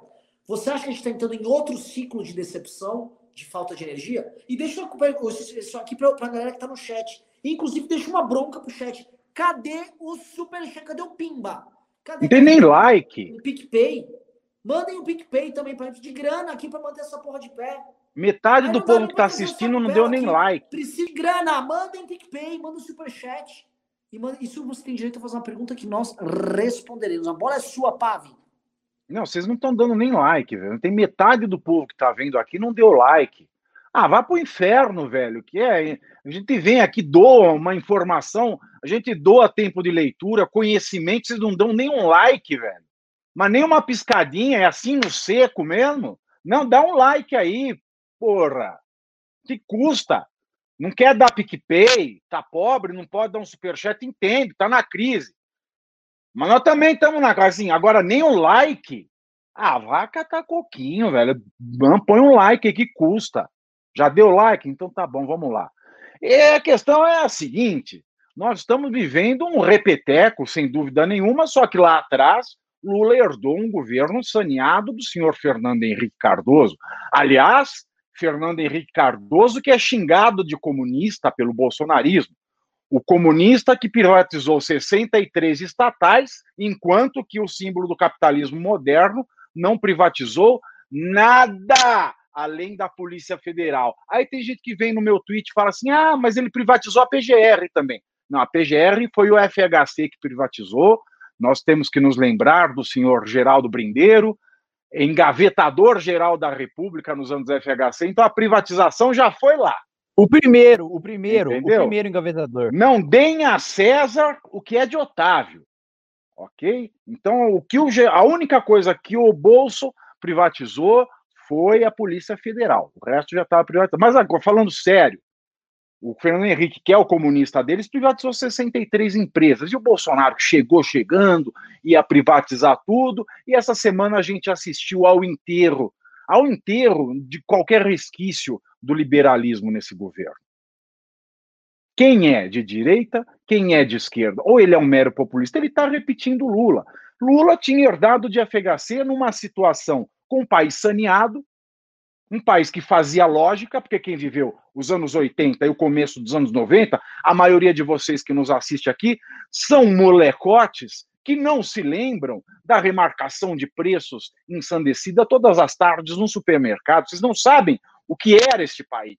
Vocês são meninos, meninões novos, não sabem o inferno que é. Fernando Henrique fez uma revolução política e administrativa nesse país. Errou ao inventar a reeleição aqui por essas bandas, que não deu nada certo. Mas ele fez, de fato, uma revolução administrativa. Pois bem, Jair Bolsonaro ele herdou um país não de FHC, ele herdou um país de Dilma Rousseff. É um país que vinha sendo corrigido com galhardia e eficiência por Michel Temer. Ah, Michel Temer é corrupto. Querido, vai lá para Brasília, tira o Kim Kataguiri do Congresso, acha alguém que presta lá dentro. Acha, acha, acha e depois me fala. Enfim, ele era o famoso corrupto eficiente, se corrupto ele foi. O que ele fez em dois anos como presidente, muitos poucos presidentes na história desse país fizeram em mandato inteiro. Ele tirou o Brasil da recessão, ele domou a inflação, colocou impostos chaves. Ah, mas tinha ministro corrupto. Tem, tem ministro corrupto em todo lugar, querido. Mas, por exemplo, na economia, ele colocou o Meirelles. Na educação, ele colocou eu esqueci o nome dele agora, o, o Mendoncinha, Mendoncinha, que fez um trabalho excepcional. Foi o primeiro ano da história do Enem que o Enem não deu merda. Então, nos postos chaves para o interesse da nação, ele fez um mega trabalho. Mas aí vem a Rede Globo, seu Lauro Jardim, mancomunado com os irmãos Wesley Safadões e também o senhor Rodrigo Janot, o psicopata da pistola que não esteve lá, e ruíram todo esse avanço num país que já vinha totalmente maltratado pela nova. Porque a nova matriz econômica da Dilma foi a, foi a hidroxicloroquina imaterial para a doença econômica do país. A nova matriz econômica da Dilma Rousseff foi a hidroxicloroquina imaterial para a doença econômica do país. Não tenho sombra de dúvida. E por isso é que eu repito que a Dilma e Bolsonaro são a mesma pessoa. Na loucura, no discurso ruim, no mal português, no assassínio de vidas e também na condução econômica desastrosa do país. Para tudo. Para tudo. Paro. Para tudo, para tudo. Para tudo. Para tudo. Parou? Parou. Muito bem. Júnior Ramos. se não me mostrar esse saco agora, eu vou ficar puto, hein? Ju... Oh, primeiro, Pavinato, cuidado. Nós saco pela. Aqui, nós estamos falando aqui de um jovem brilhante de 13 anos de idade. Então, o senhor segure o seu palavreado. Mas pode pôr, velho, aqui. Pode colocar aí, mas sem os seus, seus abusos aí, os seus abusos. Ah, eu vou, virar, eu vou virar a tia Xuxa agora. Isso, muito bem. Júnior. Tá brincando de estátua, Renan? É o Heitor que tá operando. Heitor, escute muito bem. Muda no tweet o título da live para Sabatina com Saco Pela. Muda, muda aí, muda aí o título. Agora nós vamos conhecer o Saco Pela. Por favor, coloca o Saco Pela aqui para ser sabatinado sobre a gente sobre a gente, para ser sabatinado pela gente. Saco Pela! Meu querido Saco Pela! Como oi, você oi. está? Deixa eu arrumar aqui. Grande Saco Pela! Agora, agora, primeiro você vai nos responder o seguinte. Sim. Qual é a sua avaliação hum. sobre a Não, primeiro, não, primeiro, eu quero, o povo quer saber. Eita, Saco Pela é seu sobrenome? Não. É, bom. Eu, eu tô pensando no cartório tá pra... áudio, tá, tá sem áudio? Não, eu tô ouvindo. Tá não, sim ou não? O que é Sacupela é, se não é seu sobrenome? Quer que eu é conte a, a história pergunta. ou você quer que o Kim conte? Conta a história aí, Sacupela. Eu tá. Bom, é, é, eu, eu tava na live do Kim, é, por sorte eu consegui entrar no Macau com ele no Discord. E é, ele eu tava, eu perguntei pra ele qual era a altura dele. Aí ele falou que ele tinha 1,75m. Aí eu falei, caraca, você é muito mais alto que eu. Aí eu falei, ah, mas você tem 13 anos. Aí eu disse, é, é... aí eu disse, ah, mas eu tenho um primo de 15 que tem 1,80m. Mas ele falou assim, é, mas você tem 13 anos, nem cresceu pelo no saco ainda. Aí eu disse, claro que cresceu. Aí ele começou a rir e ficou, o nome. Puta, você vai ter problema com conselho tutelar, hein, Renan? Atenção, Sacupela. Primeiro, vamos falar de coisa séria aqui. A gente quer explorar o seu conhecimento, Sacupela. Mano do céu, é, é raso. Comprado de vocês é raso. Não, não, não. Sem, sem essa sua, sua, sua humildade aí, que a gente sabe, conhece a sua humildade. Seguinte. sua avaliação. Sim. Bol Jair Bolsonaro participou ou não participou da rachadinha? Putz, eu não sei, eu não tô inteirado nesse, nisso aí, não. Eu não, eu não quero mentir falando, eu não quero mentir, mas eu não sei. Houve algum esquema de rachadinha?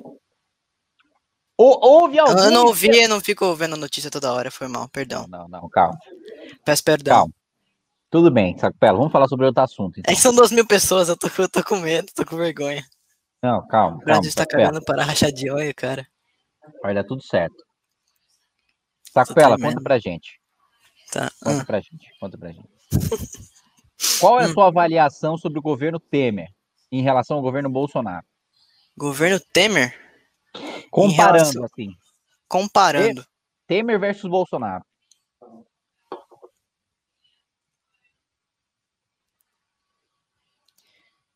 Putz. Foi no governo Temer que teve a PEC 241, que o mamãe falei foi tão criticada assim em manifestação? Isso, é, foi, foi no governo Temer. Ah, então acho que por causa disso já, dá, já é um pontinho a mais, eu, eu acredito, em relação ao governo Bolsonaro. Corte já, tá, já começa. Você acha que a instituição do novo regime fiscal da PEC 241, PEC do teto, já é um, um, um marco econômico significativamente valioso para a gente dizer que economicamente Meirelles, então, gestão Meirelles é superior à gestão Paulo Guedes? Ah, creio que sim, porque eu não vi nenhuma, por exemplo, é, privatização até agora, então acho que sim. Muito bem. Em termos de educação, educação, nós, nós tivemos no governo Temer Sim. É, reforma do ensino médio, né? Que vai começar a ser implementada agora. O estado de São Paulo vai ser o primeiro, os outros estados já já vão, vão seguindo. É, nós tivemos agora no governo Bolsonaro, primeiro Vélez Rodrigues, né? O homem que ia restaurar a autocultura, indicado por Olavo de Carvalho, que não sabia falar português, que foi humilhado por Tabata Amaral na Câmara dos Deputados. Uhum. E depois nós tivemos Abraham Weintraub, né, com a sua gestão ali, né, de vários projetos e, né, muito sofisticada e etc. Totalmente. Depois nós tivemos Decotelli, né, com seu amplo currículo, né, que agora consta ex-ministro da Educação. Eu já fui lá ver no lápis dele, ele já colocou que é ex-ministro da Educação da República Federativa do Brasil. Uhum. E agora nós temos, é, nem sei quem nós temos agora, mas nós temos alguém que foi colocado depois. Comparando a gestão Michel Temer barra Mendonça Filho com Jair Bolsonaro barra Vélez Rodrigues, Weintraub, Decotelli e pessoa que foi colocada agora, qual a sua avaliação aí de que qual foi superior? Urgente, urgente, urgente, urgente, urgente, urgente. Queiroz urgente. volta para cadeia agora. Prisão domiciliar revogada por Felix Fischer.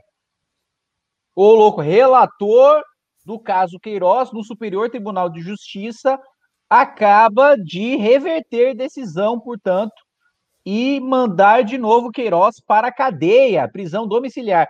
Saco Pela, você acha que o Queiroz tinha que voltar para a cadeia ou não? Você acha que essa decisão do ministro Felix Fischer, do Superior Tribunal de Justiça, foi adequada ou inadequada? Olha, eu tenho que admitir que eu, eu não tenho propriedade para poder falar se ele deve ou não. Mas, assim, eu, como eu não tenho, então eu não vou dizer, não vou dizer o que deve ou não ser feito. É, essa é a minha declaração. Já foi um como comentário ainda... melhor do que o Pingos dos Is inteiro. Como você ainda não ah, teve, é como você ainda não teve acesso aos autos, né, da decisão do ministro, você não sabe o embasamento, logo não tem como você opinar. Mas assim, irretocável, irre... maravilhoso. Eu achei também. É melhor, é melhor. Eu responderia exatamente. É melhor, velho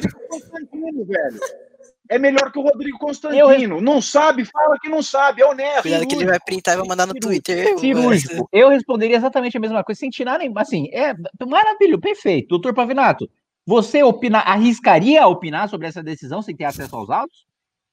De jeito nenhum.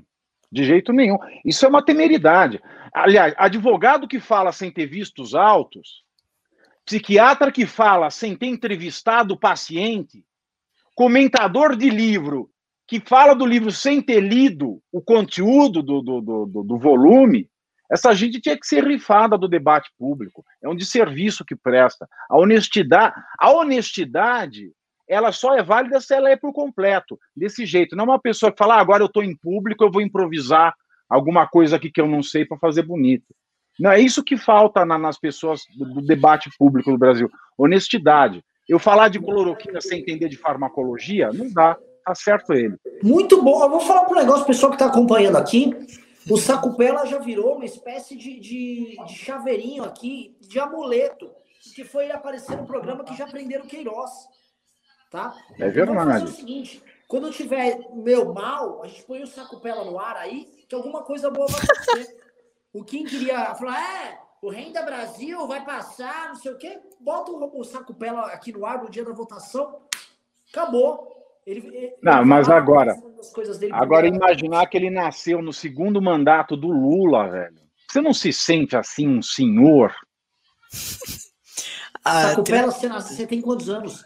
13. Eu tava, eu tava, eu tava, a gente tava saindo da faculdade, você tava abandonando e eu tava me formando. Nossa, Sacupela, você é de 2007. Do ano que eu me formei e você abandonou Nossa, o curso jurídico. Cara. Você tem noção disso? É, que a gente já tinha 23 anos nas costas. Cara, eu não tenho noção disso não, porque eu não tenho 23, mas um dia eu vou ter. Você tira, tirar uma dúvida com você, Sacupela, sobre a gente fazer uma avaliação sobre o movimento Brasil Livre, essa questão das gerações e tal. Você chegou a acompanhar manifestações pelo impeachment da Dilma? Sabia de alguma coisa? Já estava na internet debatendo política na época ou não? Como é que é? é, é já era, já, já, não tinha muito, eu, eu, tipo, eu curtia muito internet, assim, mas eu não, eu, eu fui uma, eu fui já em duas manifestações. A primeira que eu fui foi do impeachment da Dilma, sim.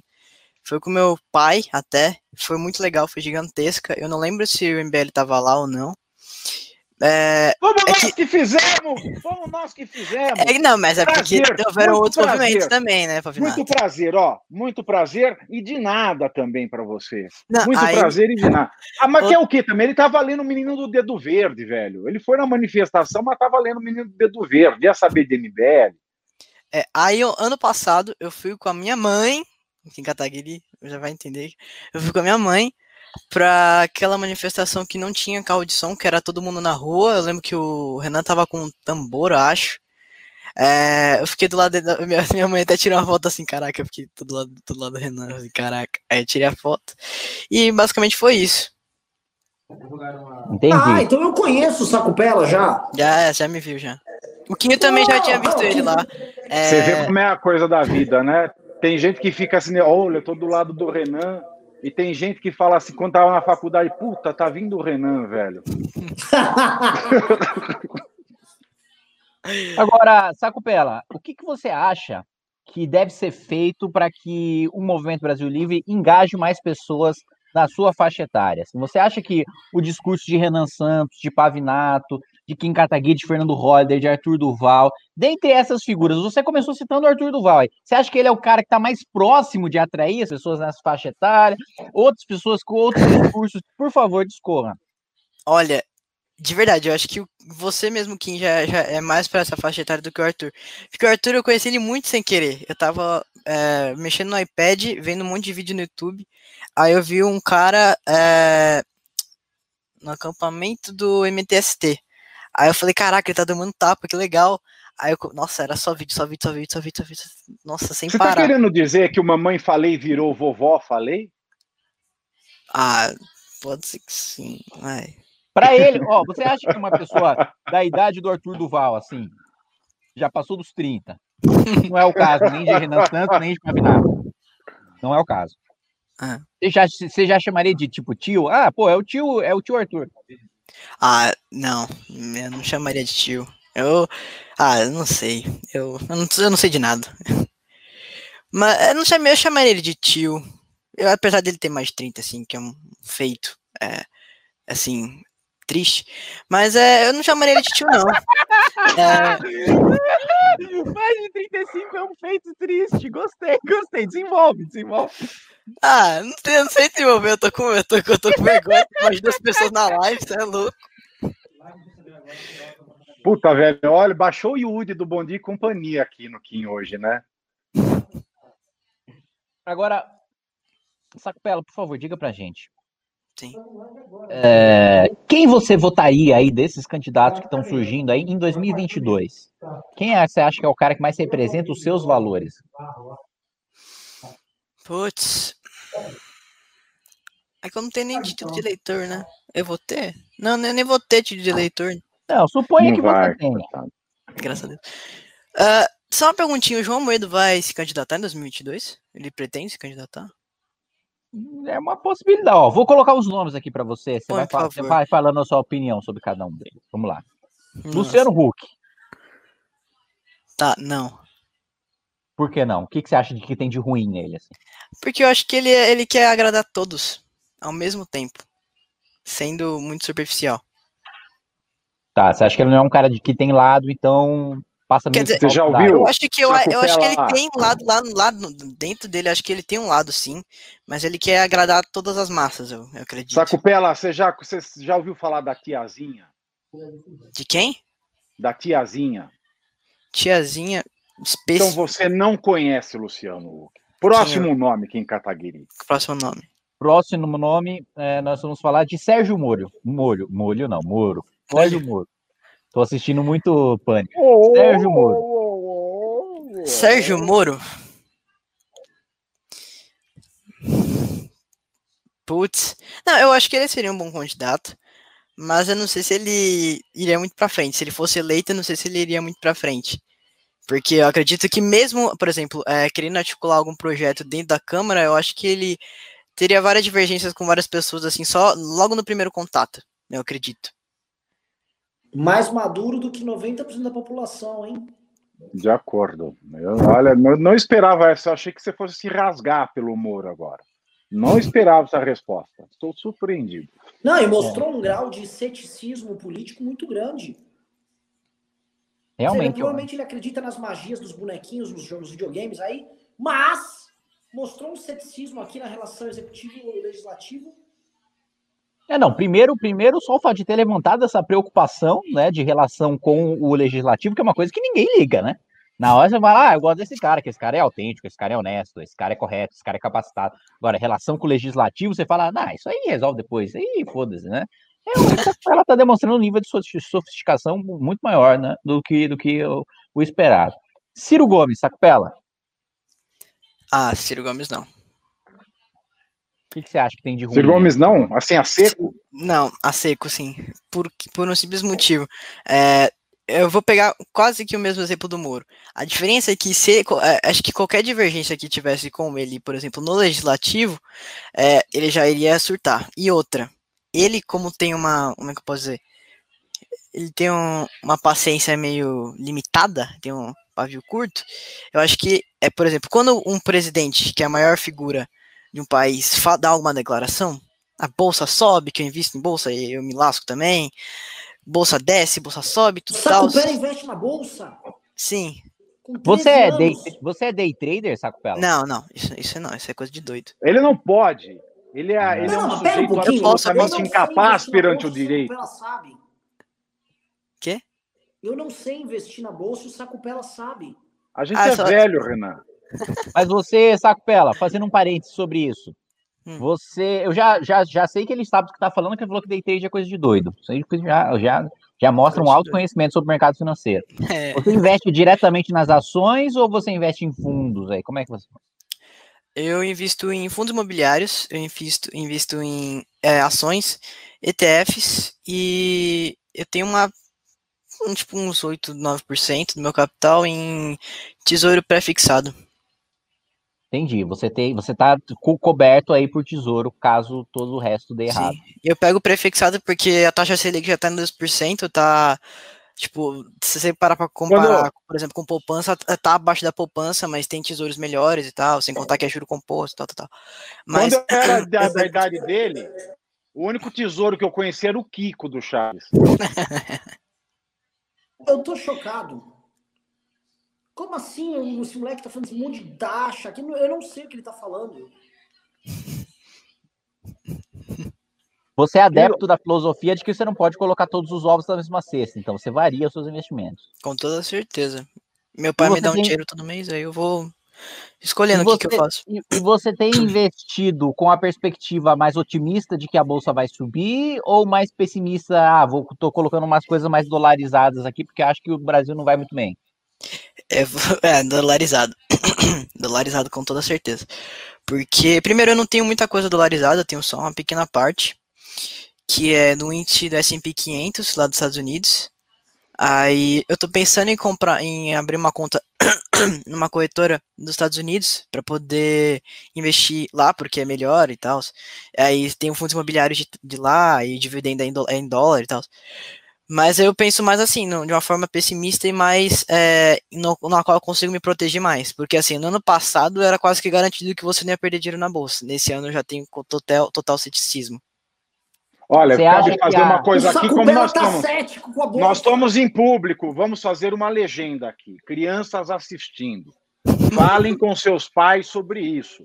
Vocês são absolutamente incapazes pelo direito então vocês não podem ser donos desses investimentos. Consulte seu pai. Eu consigo. E faça eu, o que achar melhor. Não, ó, se você, se você, pessoa menor de 18 anos, consegue criar uma, cria uma conta numa corretora, é, você põe tanto os seus dados quanto os dados do seu pai. Aí você consegue investir. Sim, claro. Aí eu é tenho acesso lá livre. Mas é como se meu pai tivesse investido para mim. Ah, mas aí, no caso, quem hum. toma a decisão sou só eu mesmo. Ah! Sacapela, deixa eu te falar uma coisa. É... Você acredita que o fato de muitas pessoas físicas estarem entrando na bolsa é preocupante? Porque a gente teve recentemente aí nos Trending Topics, não sei se você acompanhou, a, o nome da Pugliese, que a Pugliese falou que, que virou trader, e aí o pessoal estourou isso no Twitter e várias pessoas começaram a, a investir na bolsa por causa da Pugliese também. Você acha que essas pessoas com, com, com a questão da, da simetria de informação tal, podem fazer investimentos errados que podem transformar aí esse oba-oba na bolsa, levar as pessoas que estão investindo na bolsa na, em perda ou não? Então, depende da forma com a qual você quer trazer as pessoas para a bolsa. É, pode ser positivo ou negativo. Então, por exemplo, se ela diz, se ela fala assim, ó, oh, eu sou day trader, um monte de gente quer entrar na bolsa pra, que, porque quer ser day trader, porque ela é day trader, aí eu acho meio zoado. A não ser que você tenha muito conhecimento, porque é muito arriscado ser day trader, eu jamais seria. Mas, por exemplo, se digamos que o Felipe Neto, não, Felipe Neto, falasse assim, ó, entrem na bolsa, mas eu, eu, eu, sou da, eu sou da bolsa, você deve entrar e eu gosto de fazer buy and hold que é completamente o oposto de day trading. O que, que é buy and hold, velho? É, é você pensar no longo prazo, no longo prazo total, em vez de você ficar comprando e vendendo toda hora, de, é, me, quase que especulando se uma ação vai subir ou não no dia, tal, ou no minuto até. Aí, se por exemplo o Felipe Neto falasse assim, ó, entre na bolsa, não sei o que, e, e fazem buy and hold, tam, pô, também tem um risco de ser ruim, porque as pessoas podem simplesmente abrir uma, abrir uma conta e comprar ação de Petrobras, eh, Petrobras do nada. Aí na semana seguinte tem um caso de corrupção na, na Petrobras, aí cai 10% a ação da Petrobras. Então, é, é, muito, é muito melhor que essas pessoas, que as pessoas têm influência, peçam para as pessoas, entrem na bolsa, mas é, procurem conhecimento. Eu não sou formado em nada, não fiz nenhum curso, mas eu tenho algum certo. Eu pesquiso, eu pesquiso, eu vou atrás, eu perco meu tempo, às vezes jogando Minecraft, às vezes procurando que ação comprar. Mas é. É, assim, é equilibrado, equilibrado. Parece um dilema normal. CS também, assim, é legal. Metade, metade Minecraft, metade bolsa. É. O cara tá ali cuidando das prioridades Exatamente. dele. Só avisou, day trade não, eu não vou fazer day trade não, isso é coisa de Nossa, louco. eu... Tá, gente, quem é esse Sacupela? é muito bom. Sacupela é o seguinte, eu vou pegar meu boné... Uma salva de palmas. Eu estou fora, você assumiu essa bagaça, Sacupela. Não, você é louco, eu não tenho coragem de fazer isso não. Sacupela, de verdade, eu tô aqui ouvindo, assim, eu tô ouvindo aqui na minha, na maciota, na maior humildade aqui, esses buy and hold aí, eu nem sei o que é isso, eu sou um completo mentecap. Pavinato, nós somos uns bostas, meu irmão. O... Quando a gente tinha a idade dele, nem a, a companhia Melhoramento estava na bolsa ainda. A companhia Melhoramentos foi a primeira empresa brasileira a entrar na bolsa, tá? Só para. Ah, é? É. Companhia Melhoramentos de São Paulo. De Meu amigo, na idade do Sacupela, eu tava misturando alvejante com groselha e tomando. Não, é assustador isso. Na idade do saco pela, eu não posso falar. Nossa, Pavinato, por favor, não fale. Não falarei. Fala o que, que é. Não, não, não Sacupela, não. Não, não Sacupela, não, não. A lei, está, a, lei, a lei está contra mim. Não, não. Olha, depois desse depoimento aqui impressionante do Sacupela, eu acho que chegou a hora da gente passar para a leitura da, dos pimbas, porque. Eu também acho. Porque, assim, é, é, não faz mais sentido a gente ficar fazendo análise aqui com o Sacopela pronto para responder pimbas, né? É verdade. É, Renan é verdade. você está aí com acesso, já está aí pronto na tô, linha tô, tô de volta. para ler os para ler os pimbas, aí eu acho que a gente Ô, Sacopela, você tem Twitter, querido? Cara, eu tenho, mas eu não uso. Às vezes ah, eu só criei pra criar divulgar mesmo. aí pra gente. Você é perda de aí. tempo, Pavinato. O menino tá Cria... assistindo. É que assim, cara, deixa eu explicar. Eu tenho Twitter, mas às vezes, por exemplo, eu, eu entro assim, é, tipo, tá, tá lá. Aí eu vou em. Eu olho nos assuntos do momento. Aí é tipo, sei lá, aí tem, por exemplo. Você não fica perdendo X. tempo. Que É, é, tipo... tipo- que não tem nada pra fazer, fica falando mal dos outros, Isso, isso. criticando Aí- os outros. Exatamente. Aí, por exemplo, eu entro É. lá, aí é, uma vez eu entrei, tava escrito assim, Karl Marx. Aí eu falei, caraca, vou entrar, o que que é? Aí era uma mina falando assim, é, não, você acha certo que tu tem que trabalhar para poder pagar a luz? Você acha certo que tu tem que pagar para comer? Aí eu olhei. Eu fiquei, eu fiquei assim, aí eu, eu, come, eu comecei a olhar um monte de comentário de não falando assim. Caraca, eu olhei achando que, achando que ela fala bosta e me converti. Aí eu, eu fiquei com raiva. Eu, eu falei, ah, não vou entrar Você não entendeu. Ela estava, raiva. ela estava pregando que as pessoas têm que caçar para comer. né? Elas têm que sair à caça. Bom, vamos fazer o seguinte, então. O Renan Santos vai ler os pimbas. Eu não e tenho logo depois. de ler. Não. Você não tem condições de ler? Então, Ah, Pavinato velho, você estudou no Porto Seguro, mano. Você não tem condição de ler. Você estudou no Aí- Porto, velho. Você é elite da elite. O O Júnior, Júnior, lê pra gente os pimbas. Eu leio aqui, pode deixar. coisa, Quer que eu né? leia? Eu leio. Pavinato, o é o seguinte, vamos. Eu leio aqui. O Pavinato vai ler os pimbas. E logo depois que o Pavinato ler os pimbas, eu vou ler as mensagens dos subs no Twitch e quem mandar bits no Twitch também. Então, primeiro Pavinato com os pimbas. Tá ok. Primeiro pimba é de Cláudia Paulino doou 10 reais. Meu trio favorito do MBL. Fiquei tão feliz que enviei um pimba de 200 pelo PicPay. Beijos, meus queridos. Beijo, Cláudia. Muito obrigado. Obrigado. Beijo Obrigado por esses 210 reais. Olha, você Muito realmente obrigado, muito nos honrado. ajuda a levar Muito conhecimento obrigado. Aliás, para os Pavinato, rincões desse país. Ah. Cláudia, nome da minha mãe. Então, aí um abraço especial aí para a Cláudia. João Lucas Figueiredo mandou cinco reais. Pimba 1. Um. Kim, Biaquices me bloqueou por sua culpa. Retuitei você expondo os gastos públicos dela e a deputada não gostou. Fala para ela me desbloquear. Kim, você é amigo da Biaquices? Lógico, claro. É, hum, desbloqueia, Biaquices. Pra quê? Ele só tava lá divulgando o que você fez com o dinheiro dele. É de boa. Você é, com ela trocaria Kisses, Kim? É, não, Pavinato, muito obrigado. é, mas é, é, eu acho que você não tem que bloquear quem divulga seus gastos. Hoje, por exemplo, a Samia Bonfim né, divulgou lá que eu gasto 97% da minha cota parlamentar. Ela só Mas, esqueceu de ler coitada. o contrário, né? Que era 97% que eu não gastava. Eu não vou bloquear ela por causa disso. Eu acho ótimo que você te- que eu tenha um cabo eleitoral do PSOL.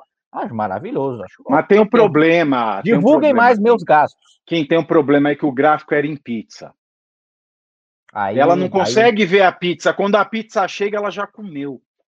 Nossa, Pavinato, que piada gordofóbica, cara. Eu, como parlamentar e, e- e manete- mantenedor do decoro, eu rechaço veementemente qualquer tipo de ofensa pessoal a parlamentar. Tá certo. A no... ofen- Desculpe pela ofensa à nossa mandiamentar. Samia Bonfim. Drax32 mandou dezão e disse: Alô, moderação.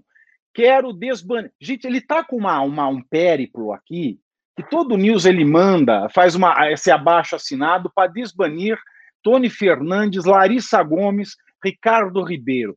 Tô pedindo quase. É verdade, é um pé, não sei por que estão bloqueados. Não sei o que aconteceu.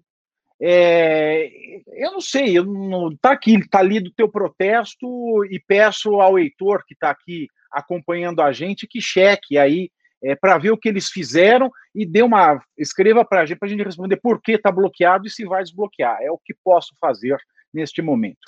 Rafael, Rafael não, João Lucas Figueiredo mandou o seu Pimba 2 com mais cinco reais e disse: sobre o vídeo de Jair Bolsonaro. Não desejo mal para a integridade física do Bolsonaro, mas não julgo a falta de empatia das pessoas em relação a ele.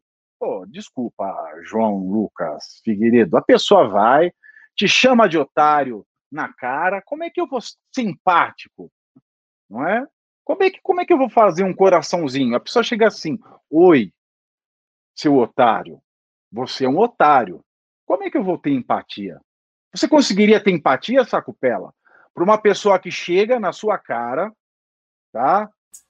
Você tem, Sim. ó, a, vamos, vamos usar exemplos infantis da época do Guaraná com rolha. Você tinha um pudim na geladeira. Está você e seu irmão. Você está louco para comer o pudim? Vai na geladeira à noite, Olha, não tem mais o pudim, seu irmão vem com a boca toda suja e diz: Eu não comi. Tem como você achar que essa pessoa merece seu respeito? Não. Bom. Ah, pois faz sem é. querer, né? Mentira.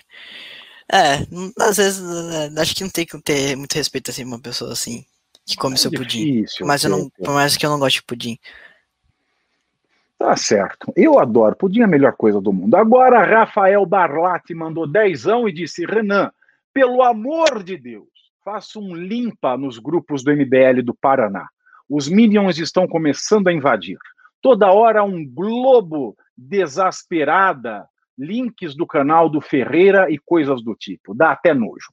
Fica aí a dica para Renan Santos botar ordem no arraial. Hoje cuidarei disto. Rafael Barlatti mandou mais cinquinho e disse: Que Deus me perdoe, mas saudades do tempo que os fãs eram mais calorosos, estilo John Lennon, Papa João Paulo e JFK. Saudades daquilo que a gente não viveu, kkkk. Que os ídolos eram mais calorosos ou os fãs? Os fãs, os fãs. Hum.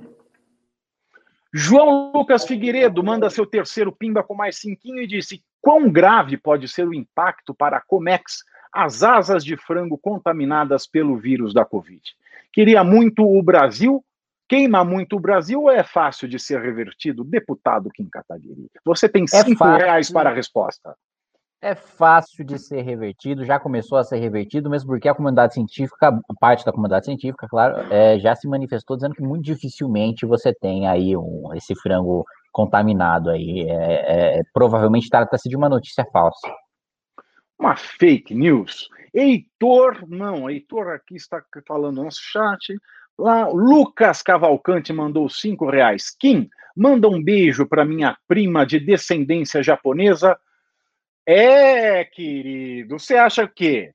Que eu sou o, o ministro da Justiça da Dilma para ler a tua frase? Tem outra correção. Aqui no Brasil o pessoal confunde ascendência com descendência.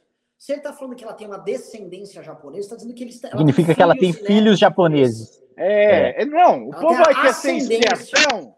O povo quer ser espertão? É, é. espertão. Não sabe nem ler dicionário, velho. É. o correto é eu dizer aqui, o seguinte: tá eu sou. Estamos é, estamos ensinando aqui. Isso. Mas eu, eu sou da época, eu sou da época que a professora batia na criança na escola. Que a gente ajoelhava oh. no milho. Ah, Sabia que a gente é apanhava na escola, Sacutela? Não, isso, isso sabia que existia. Por causa do Another Brick in the Wall, do Cê... Pink Floyd. É, então, eu sou dessa época. Você sabia, você sabia que a gente podia apanhar da mãe de chinelo, de cinta, com fivela de cinta, sabia? Ah, é, isso aí até meu pai também. Eu ah, tomei uma chinelada na bunda, mas. É. E, mas pera, mas isso ainda existe. Mas ele tomou antes da lei da Xuxa. Pô, ô, Pavinato, assim, eu já ah. fui espancado pela minha mãe, assim, várias vezes, assim, mano tinha um tamanco. É, pá, pá, mano, apanhei muito. Dona Sueli, você fazia isso, Dona Sueli? Sim.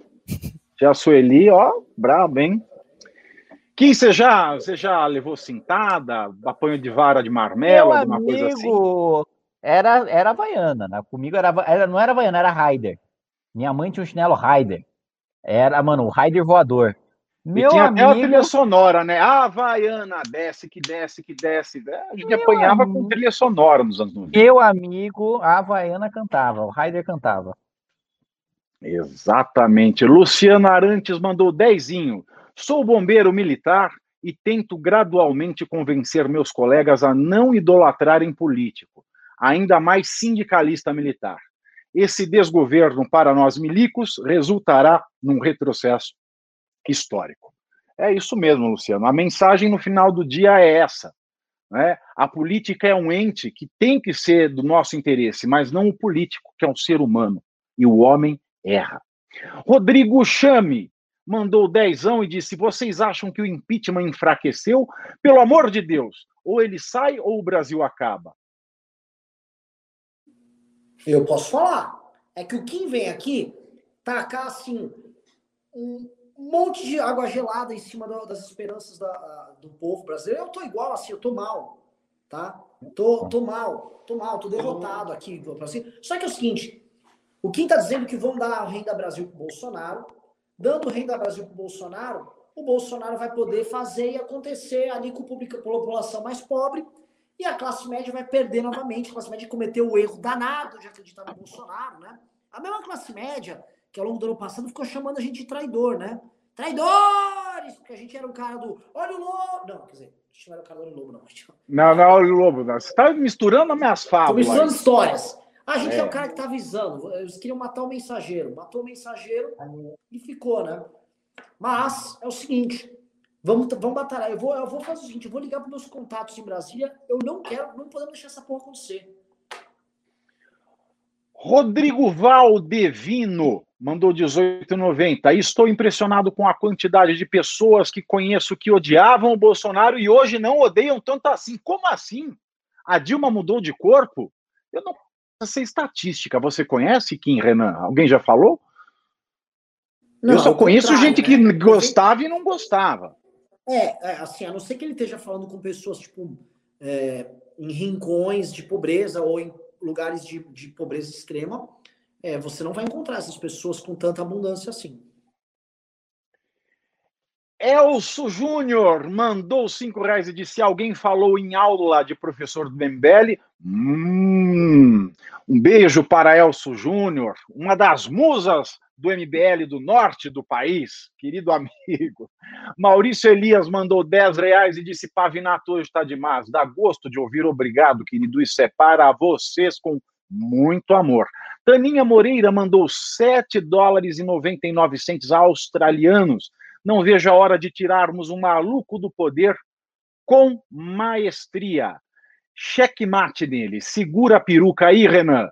Amo cada um de vocês. Olha, Renan, olha, de uma sugestão, hein, para você colocar uma peruca e segurá-la.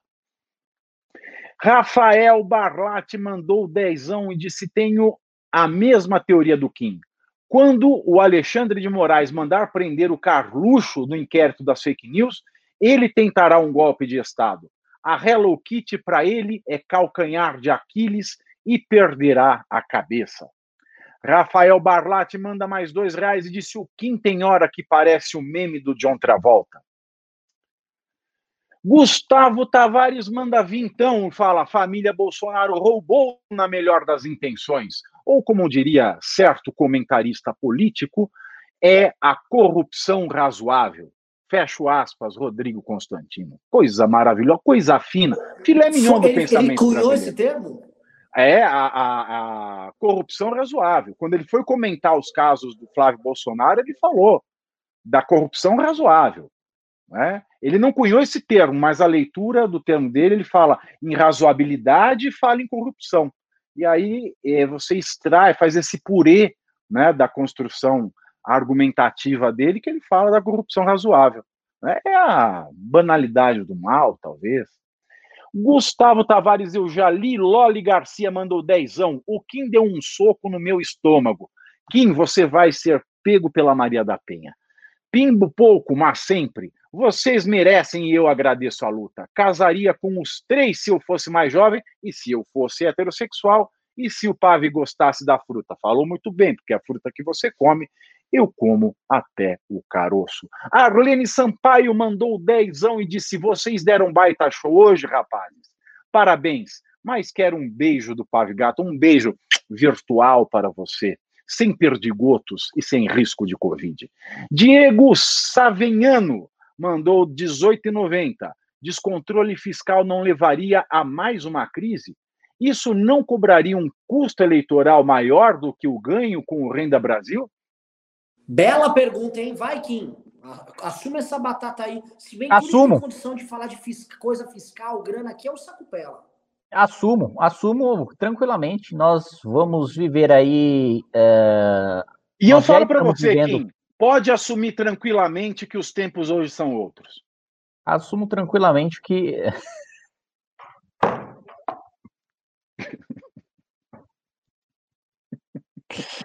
eu faço que esse, que esse senhor com esse, com esse, com esse doutor de, de idade. Vamos lá. É...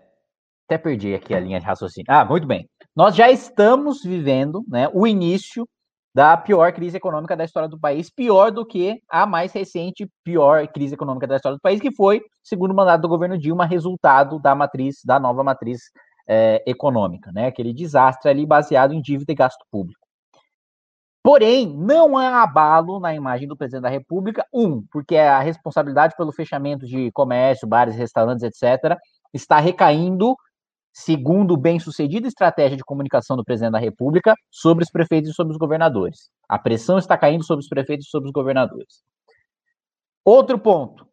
Enquanto há a renda mínima, a renda básica universal, a renda Brasil, mesmo durante esse processo de crise, Ainda assim, você mantém um apoio nas classes mais baixas, sustentando uh, Jair Bolsonaro. Assim como a gente teve gente que saiu na rua para defender o mandato da Dilma. Assim como a gente teve, logo depois do impeachment da Dilma, o Haddad indo para o segundo turno com o apoio do Lula pela popularidade do Lula. Da mesma maneira, você ainda sustenta, mesmo no cenário de crise econômica, porque o cenário de crise econômica desagrada a classe média. Rico vai continuar rico. Rico não vai deixar de ser rico durante a, durante a pandemia. E o rico que está caindo no populismo no discurso barato do Bolsonaro vai continuar no discurso barato do Bolsonaro. O pobre, na renda Brasil, durante a crise, que crise? Eu estou com a renda Brasil. Logo, eu ainda assim vejo um cenário de sustentabilidade política para o Bolsonaro. Eu perguntar para a camada mais rica e instruída, Sacupela, você tá com o Bolsonaro? Só para saber. Hum, não. Como é que mas em qual quesito você faz Não, essa você pergunta? Você avalia como positivo o governo Bolsonaro? Cara. Ele já falou que não, não, Renan. Velho, você não, não presta atenção, mano.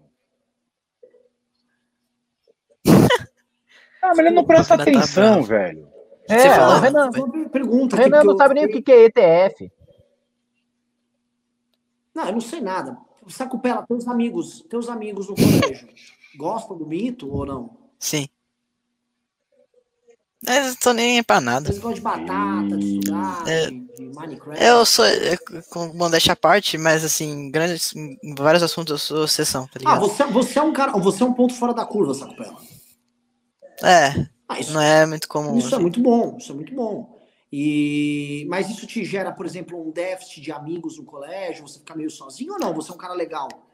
Não, eu, eu sou um, eu até que eu me considero um cara legal, assim, mas tipo. Ah, nossa, eu tenho 400 trilhões de amigos, assim, não. Não tem. Sou, eu fico na minha, fico no meu, meu clubinho. Mas tem um clube do Sacupela. É, tem.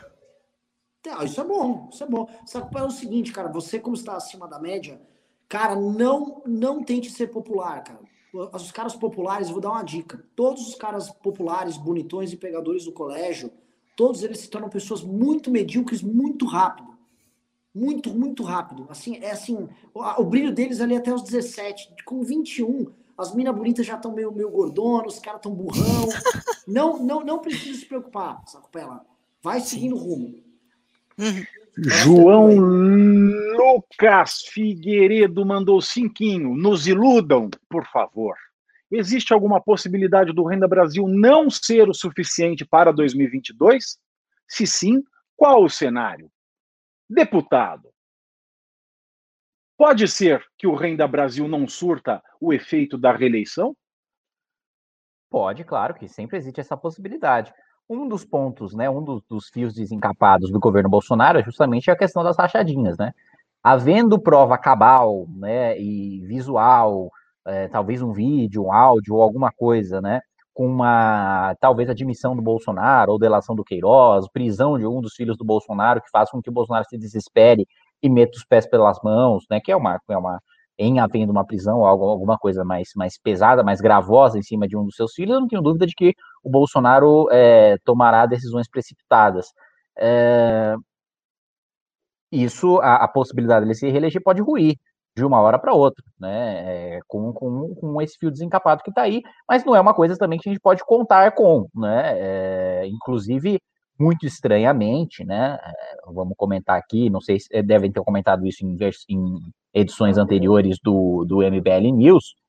Uh, o Ministério Público perdeu o prazo para recorrer da questão do foro privilegiado do Flávio, né? Então, não dá, não é uma coisa que dá para, olha, realmente é isso, vai acontecer e o Bolsonaro vai se precipitar.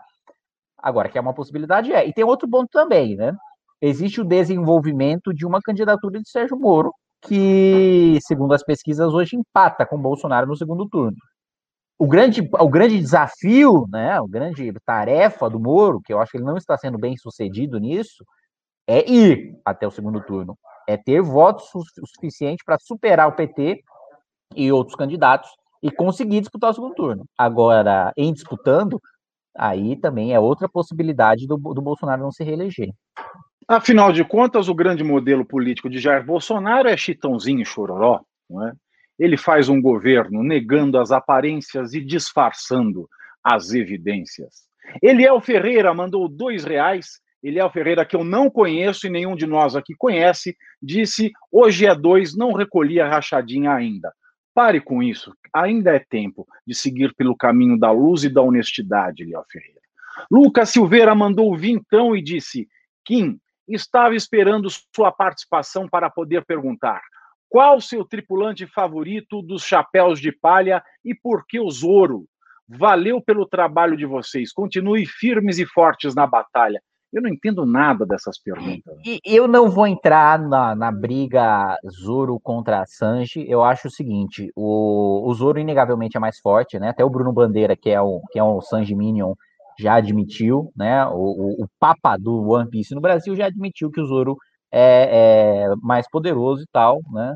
É, isso tá, já está tá muito claro, né? O nosso querido Oda Sensei já deixou muito claro isso. Agora, que o Sanji é um baita do personagem, né? Do, assim, melhor cozinheiro do mundo, né? Um desenvolvimento de chutes muito, muito e de, de, de haki, né? Muito poderoso. Ao mesmo tempo, ele utilizando agora né, a, a roupa da, da germa pode ficar invisível, né, com uma velocidade também muito maior, que pode dar, dar algum trabalho. Vamos ver aí, é um desenvolvimento também muito, eu gosto muito dos dois, acho que é que, que os dois são excelentes personagens e que a gente ainda vai ver é, ambos brilharem muito, né? Talvez até, né, com os outros abrindo aquele olho lá, despertando um Sharingan, né, vai saber. Tiago Moura mandou cincão. Kim, Samia fez um fake news contra você. Fato. Sobre seus gastos ou foi só incapacidade de ler um gráfico pizza mesmo? Porque a equipe dela custa caro. É, assim, eu não sei se foi incompetência Fake ou se news foi ou mau caratismo. Ah. Não, não, não, sei se foi incompetência ou mau caratismo, mas de todo modo, já a nossa resposta já está muito bem dada, né? Que ela economiza nos próprios privilégios. Aliás, já ingressa, começa a trabalhar direito, né? Que não basta ela espernear no Twitter contra a decisão do TJ, tem que entrar com a ação, como nós entramos junto com o nosso Exatamente. advogado Rubens Nunes no CNJ para que isso é seja. É o que eu sempre falo. Twitter não é tribunal. Se você quer reclamar alguma coisa, abra um processo.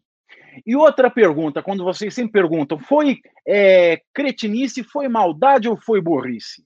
Nunca a gente vai poder responder essa pergunta, meu querido, porque isso fica dentro da reserva mental de cada pessoa. O que a pessoa sente, o que a pessoa pensa, nós nunca saberemos, porque a reserva mental é a última barreira da nossa intimidade. Gatatuta mandou o cinquinho e disse: só vocês para nos fazerem rir diante desses tempos sombrios. Valeu! Mandei PicPay melhorzinho para vocês. Obrigado. O Gatatuta. Elso Júnior mandou mais cinco e faz a, a sugestão. Saco Pela para porta-voz do JMBL. Já aprendeu Queiroz, ainda é craque em filosofia, parafraseando Sócrates. Eu não sei de nada. É, querido, grande Sacupela. Para... Já leu Sócrates, Sacupela? Eu, Nem eu vai não. ler, porque ele não escreveu Eu- nada. Eu sei, mas é porque eu não, eu não tenho costume de ler, cara. Ah, não fala Eu, isso. tipo, eu vou, vou eu mudar, não eu vou mudar essa mesmo. sua, eu vou mudar essa, essa sua, esse seu pensamento, tá? Se você me Mas pera um permite, Isso, Pavinato. Ah. Pavinato, veja só. Na idade de Sacupela, eu tinha lido toda a coleção do Monteiro Lobato, todos os livros, do, das reinações de Narizinho, as aventuras com os, com os deuses gregos. filho, você estudava no Porto, Pedro na idade do Sacupela, você já estava no Raimundo Faoro, velho. Então, mas mas o que, que tem? Eu não sei investir na bolsa. Ah, ô, Renan, não, não, não tem que ler aqui. também. As coisas mudaram, Pavinato. Sacupela tá Não, não, não, Livro não. é coisa O de Primo. Rico tem milhões e milhões porque ele leu, mano. É Eu- verdade. É eu, olha, eu sou apenas um rapaz, eu era apenas um rapaz latino-americano, sem dinheiro no banco, sem parentes importantes e vindo do interior. Se eu consegui ter uma vida confortável hoje, foi por causa dos livros que li. Então, uma coisa não exclui. Continue investindo na bolsa, mas não abandone os livros, não. Falo do fundo do meu coração. Felipe. Ah, é, Sacupela. Posso jogar um desafio pro Sacupela? Sacupela, compra o nosso livro Como um grupo de ajustados derrubou o presidente. Leia. E aí, você, você enfim. Aí quero fazer um news aqui, fazendo um. Faça uma live no meu Instagram com o Sacupela. Ok. É, acho que de livro, assim, um pouco mais, assim, arrastado pra política, eu só li o Ideias Conservadoras Explicadas para Reacionários e Revolucionários. Ah, eu achei que ele ia vir com Ah, é, o ópio dos intelectuais do Raymond Aron. É. O que, que você já leu? Fala assim, algumas coisas que você já leu. Quatro coisas que você já leu, Sacupela. Peraí, Kim Kataguiri já gastou 435 mil. É, eu pedi para botar isso aqui no ar, pessoal. Vejam só, assim, o supra-sumo da desonestidade. Esse site aí chama Diário do Centro, é um site do PT. O que, que ele pegou? Uma deputada solista claramente mentiu a Sandra Bonfim sobre o Kim. Aí o que, que os caras fazem para não tomar processo? Eles criam a manchete. Kim Kataguiri já gastou 475 mil em verba de gabinete só em 2020, diz deputada. Aí eles não tomam processo e soltam essa fake news. Bom, mas certamente que ainda Kataguiri processá-la. Mas não tenho a menor dúvida disso, né? Mesmo porque é sempre bom ter dinheiro do socialista para fazer um churrascão. E, para além disso, né, também existe o fato de que é, ela ainda colocou que eu defendo que imposto é roubo, né? Ela, tipo, se- ela se, se, se, se embananou toda ali, co- confundindo, achando que eu sou o Paulo Cogos, né? Kataguiri é. ANCAP ao vivo. É, é, ANCAP. falando que Olha o aqui, liberalismo é deixe- defender que o imposto é roubo. Deixa a sua equipe aí com a esfera penal e a esfera administrativa. Eu quero fazer essa petição na esfera civil. Vamos ver qual é o alcance do dano moral que o tribunal nos dará. Certo? Certo. Felipe Bragion, Sacupela, quais FIIs você mais gosta? Ele quis dizer fundo imobiliário, fundo de investimento imobiliário. Ah, tá vendo? Eu não saberia ler isso. É, é que a pergunta deixando me um pouco nervoso. Mas é, fundo imobiliário é uma porcentagem muito pequena da minha carteira. Eu só tenho dois, que é o BCFF e o MXRF, que é o Maxi Renda, e o outro é o do PTG Pactual, acredito, não sei. Mas eu tô pensando em comprar um, é, pelo menos algumas cotas de HGLG, que é um fundo de galpão. HGLG é algum ácido? É ácido? Não, não. HCl? É que, é que quando você vai comprar uma cota, ele, ele tem um Ah. códigozinho, né? Aí são, normalmente são quatro letras e dois números, ou um número. como é fundo imobiliário, é, são dois números. Então, por exemplo, HG, HG, HGLG 11. Entendeu? Aí, é, esse é basicamente o ticker. É mais fácil de falar. Que eu entendi, eu tô fazendo assim, ó, eu finjo que eu entendo. A gente é da época do Naginarras. Sabe quem foi Naginarras? Depois você joga no, no, Google aí, que quem é da época do Naginarras tem medo de bolsa. Christopher C. Silva mandou dois reais. Saco Pela para o lugar do Guedes. Para ontem isso. Aí, Saco Pela, tá com moral, hein? Saco Pelas para o lugar do Guedes. Rodolfo Brandão mandou cinquinho. Saco Pela, me ensina a investir na bolsa. Ó, já vamos montar a escola do Saco Pela. Não, Mateus não. Bueno do dois reais. Saco Pela, você conhece a Empíricos? Não se procure. Se não procure. Foi uh, uma dica aí para você, Saco é, sim, eu conheço a Empíricos. É uma, acho que é o nome caso de análise, que basicamente eles, eles analisam uma ação, a empresa, e te, te recomendam ou não para ela, ah, compra aqui, tá bom e tal, não sei o que. Eu acredito que seja isso a Empíricos. Eu não tenho muito conhecimento sobre, sobre casa de análise de ações, alguma coisa assim do tipo. Tem a Suno Research, tem a Empíricos, tem várias outras, mas eu não sei, eu não tenho propriedade para falar é, se é bom ou não, mas sim, eu conheço, tá? Quem Muito perguntou bem. foi o Matheus Bueno. É. Matheus Bueno. Rafael Barlatti mandou mais cinquinho. O Pavinato e o Renan, escutando Sacupela falar, estão parecendo o doutor Carvalhosa ouvindo algo ou a, a, ouvindo algo alguém discutir sobre Spotify e Minecraft. É, é bem isso mesmo. É, é eu lembro isso. que o, o, meu cunhado, uma vez, ele estava contando que ele estava explicando. Como assim o seu cunhado? É, seu não, cunhado, é que, é que seu cunhado tá tem que idade primeiro? Tem uns 40 anos. Acho. Ah, então ele é muito velho já. Ah, é, é, que não sei se tá certo o termo. Meu cunhado, é que. É Qual é a relação? namorado da minha irmã, basicamente. Ah, namorado da sua irmã é seu cunhado. Tá, Exatamente. Mas, ah, tá, tá certo? Tá. Meu cunhado, ele é, tava tentando explicar, não sei para quem exatamente, mas eu sei que era uma senhora, já era de idade já, explicando o que, que era nuvem, nuvem de dados. Entendeu? E ela não entendia nada. A nuvem, mas fica no céu assim?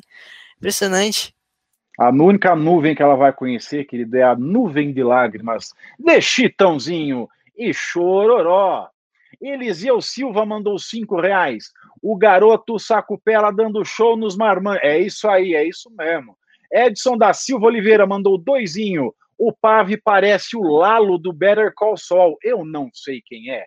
Rafael Barlatti mandou cinco conto. Depois dessa live, o Kim vai montar o gabinetinho do ódio com a galera do CS e LOL. Faça isto mesmo. É para isto que pago meus impostos e DARFs. Gostei. Então, ele é hater ódio, seu? É uma boa ideia. É, ele é hater seu? Não, pô, ele deu uma excelente ideia. Ah, é? Então tá bom. É. Enfim. Anderley Pastrello mandou 10. É que eu tenho, eu tenho muita eu tenho muita dificuldade em ler textos com português não castiço. Isso me judia, sabe? Me tortura. Anderley Pastrello, boa noite, Anderley, mandou dezão. Depois de muito andar, passar por vales profundos de chateação e altas montanhas de problemas, consegui aqui, che consegui chegar aqui e deixar dezão. Nosso muito obrigado, querido.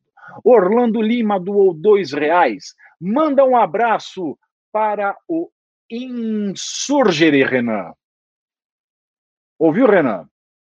Você tem que desmutar o seu microfone. Tá, tá mutado. Tá mutado o seu microfone, Renan. Obrigado, Saco Pela. Eu já descobri, cara. Calma aí, você, você já chegou, tá me botando. Ele tá sem tá paciência aqui. É, tá bom, Saco Pela. A casa é tua aí. É, é, isso sugere. Um abraço para vocês aí. Você viu Chaves, Sacupela? Eu já, já vi já, Chaves. Já você gosta de Chaves? Ah, eu acho legal. É que eu, é que eu assistia quando era muito pequeno, então não lembro muito bem como é que, como é que era. Mas eu já assisti, eu assisti sim, Chaves. Ah, é, é, a mesma coisa que Castelo Ratimão. Eu era muito pequeno quando eu assistia, mas eu não entendia nada, entende? Muito bem. Eu, eu lembro quem, quando lançou o Castelo Ratimbom, eu já era grandinho. Robson Dirchnabel, alemão, mandou cinco reais. Sugiro a corretora Avenue para investir no ZEUA. É brasileira e agora tem corretagem free. TS, adoro ações do TSLA. É a Tesla. É, eu conheço a Avenue, é que eu não é que como eu sou menor de idade, eu não consigo assinar um contrato com uma empresa norte-americana. Mas não pode, por cincão não vamos fazer propaganda. É. Flávio Schmel mandou 4 dólares e 99 centos, algo em torno de 178 reais, e disse: Mestre Kim, estamos em uma encruzilhada. Você é nosso Goku. Não dá para virar um gorilão e acabar com Brasília? Parabéns. Sacupela, se não sabe, não fala. Ó, oh, bom, bom, bom slogan, hein? Dá, e vocês terão notícias do Kim versão gorila logo mais. Ah! Entendedores entenderão. Sim, muito o Kim bem. vai morfar em algo muito maior, vocês verão. Kim ousa o bicho. É, querido. Quem vai dar Goku? Renato doou cinco reais. Kim, qual seria a pontuação justa do Ibovespa, na sua opinião? O IPCA pode disparar até ano que vem? A pontuação justa do, do Bovespa é sempre a pontuação atual, é sempre aquela que está no número. Ela é justa, porque se tem um monte de pessoas acreditando que um monte de empresas que estão vendendo muito menos durante a pandemia tem o seu valor de mercado aumentado por alguma razão aleatória, elas aumentaram a demanda por compra de ações daquela empresa e logo o valor das ações daquela empresa devem aumentar. Agora, isso Afinal não Afinal de contas, sim, o Estado não pode se intrometer na fé das pessoas. Exatamente, o Estado é laico e se a pessoa tem fé em que empresas quebradas vão dar dividendos no futuro, quem sou eu para dizer o contrário? Mas lembro de história do nosso querido Irineu Evangelista de Souza, Barão de Mauá, que vale a pena todo liberal brasileiro deveria conhecer o Barão de Mauá, que é o seguinte, né? É, em determinado momento da trajetória de vida do Barão de Mauá, uh, o dólar, o real, ficou extremamente desvalorizado, né? E estando desvalorizado, o Barão de Mauá começou a comprar o real e comprar o real pelo preço que ele dizia ser justo. E seus, seus auxiliares diziam até: ora, mas Barão, é... não era Barão na época né, que isso aconteceu, mas Irineu, né? Por que, que você está comprando reais né, por esse valor, já que a tendência é que no futuro o real se desvalorize, tem gente até largando no chão, já que não, tem, não vale nada. Ele falou: estou comprando pelo preço que acho que vale e ele comprou pelo preço que achava que vale. Logo depois, os produtores agrícolas do Brasil fizeram um protesto e apenas vendiam as suas mercadorias em moeda pátria, apenas vendiam suas mercadorias por real, o que fez com que o valor do real disparasse e que Irineu Evangelista de Souza, o Barão de Mauá, estivesse cheio desses reais, porque ele já previa que esse movimento aconteceria. Então, ele disse aos seus auxiliares: Pois bem, agora está na hora de vender esses reais pelo preço que eu acho justo. Muito bem. Sacupela, você conhece Irineu? Pera. Pera. Segura Sacupela. Olha essa notícia aqui, que escrotidão. O Bolsonaro acabou de falar o seguinte: ontem ele organizou uma coletiva de imprensa para falar. Não haverá, gosto do teto, eu defendo o teto. Aí hoje ele vem e já fala que estão debatendo com os ministros dele a ideia de furar o teto. O Bolsonaro exercita a mesma estratégia do Lava de Carvalho, do estímulo contraditório, né? Fala uma coisa no dia, falta coisa no outro, e os pangarela do mercado, é, porque não sei o quê, bababá, é isso aí que nós estamos vendo, é uma picareta de marca maior. Vamos lá, Daniel Baroni mandou 5 euros, que está na base de 293 reais. Por vocês, fico acordado até as três da manhã, aqui em Amsterdã. Grande abraço ao Kim Samurai e Pavinato. Puta, que eu esqueci do Renan, velho. Puta sacanagem. Força MBL, fora Bolsonaro, família de corruptos. Nuca Meira mandou 189,90. Meu trio querido, continuem firmes me sentindo uma tiazinha com sacupela aí. Imagina eu no Cameira. Celso Funac. Beijo mandou... para Nucameira. Beijo para todos os beijos para Nucameira. Manda um beijo para Nucameira, Sacupela. Manda com a boca cheia. Qual, qual é o nome da pessoa? Nucameira. Beijo pra Nucameira. Isso aí. Do 189,90. Beijo, tia Nucameira.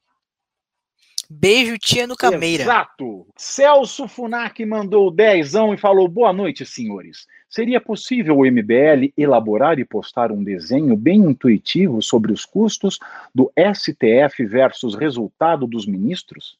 Tipo de processos, quantidade de processos vencidos, relevância deles, etc. É impossível fazer uma coisa dessa. Porque o MBL, o, MBL, o STF, ele não julga é, valores, ele julga conceitos constitucionais. Ele não é igual é, um, um, um, Imagina um tribunal criminal, né? A, a, justiça criminal aqui de São Paulo. Como é que você vai valorar um juiz criminal? Ele pode ter processar condenado em um mês, ele pode ter julgado 100 casos, mas isso não tem nenhum reflexo é, quantitativo a gente só pode fazer comparar agora, não dá para fazer isso. Ainda mais com o STF, que é uma figura tão sui generis, é, perto das cortes constitucionais do mundo. A Constituição ela encheu o STF de funções que nenhuma corte constitucional no mundo tem. Então, isso aqui é uma selva, não, não, a gente não tem parâmetro objetivo para fazer um desenho objetivo para valorar o que, que acontece lá ou não. A única coisa que dá para fazer é continuar a criticar quando é para ser criticado, como no caso do Alexandre de Moraes, que abre um inquérito absolutamente ilegal e inconstitucional, e medidas que ferem as liberdades e fogem da alçada do, do judiciário. Renan. Já discordo. Eu estou o seguinte, me dê, me dê algum argumento que eu saia defendendo esse inquérito agora. Só isso. É isso aí. Então, temos diver, divergência de, op, de opini, opinião, você vê aqui no MBL News.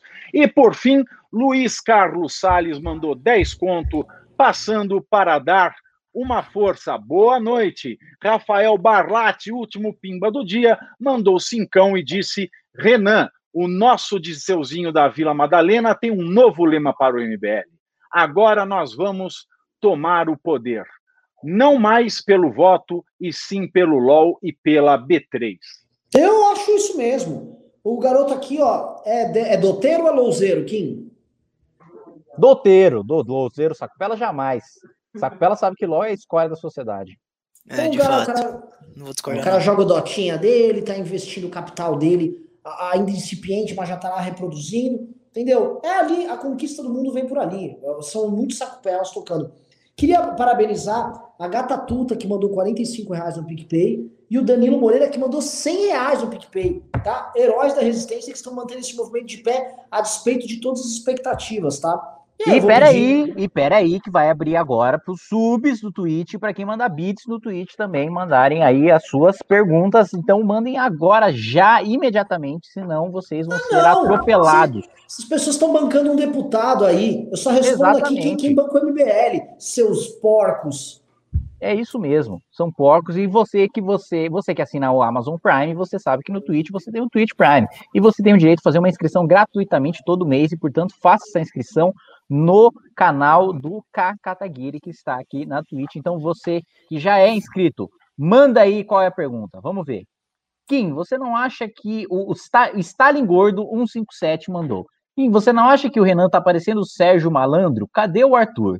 é, realmente o Renan tem alguma semelhança com o Sérgio Malandro. O Arthur, ele tá lá se marombando lá, preparando é, é, a sua candidatura para a prefeitura de São Paulo.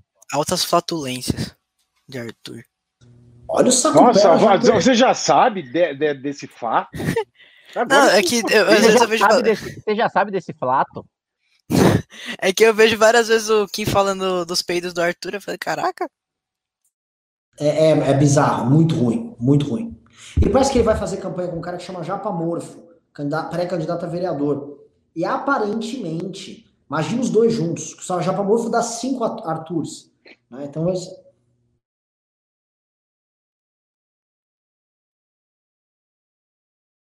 que, que foi, foi, Era isso? Ou cortou era o comentário do meio? Não, não, era isso. Ah, parecia que você ia fazer maior, maior desenvolvimento aí. Não, não é seus blip, blips e.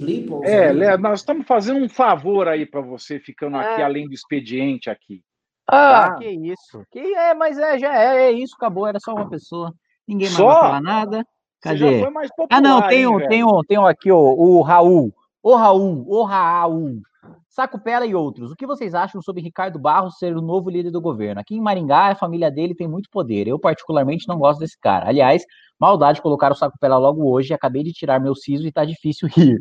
Pavinato Vocês transcende nas né? falas. Adoro. Pavinato o quê, querido? Transcende nas falas. Adoro. Ah, sim.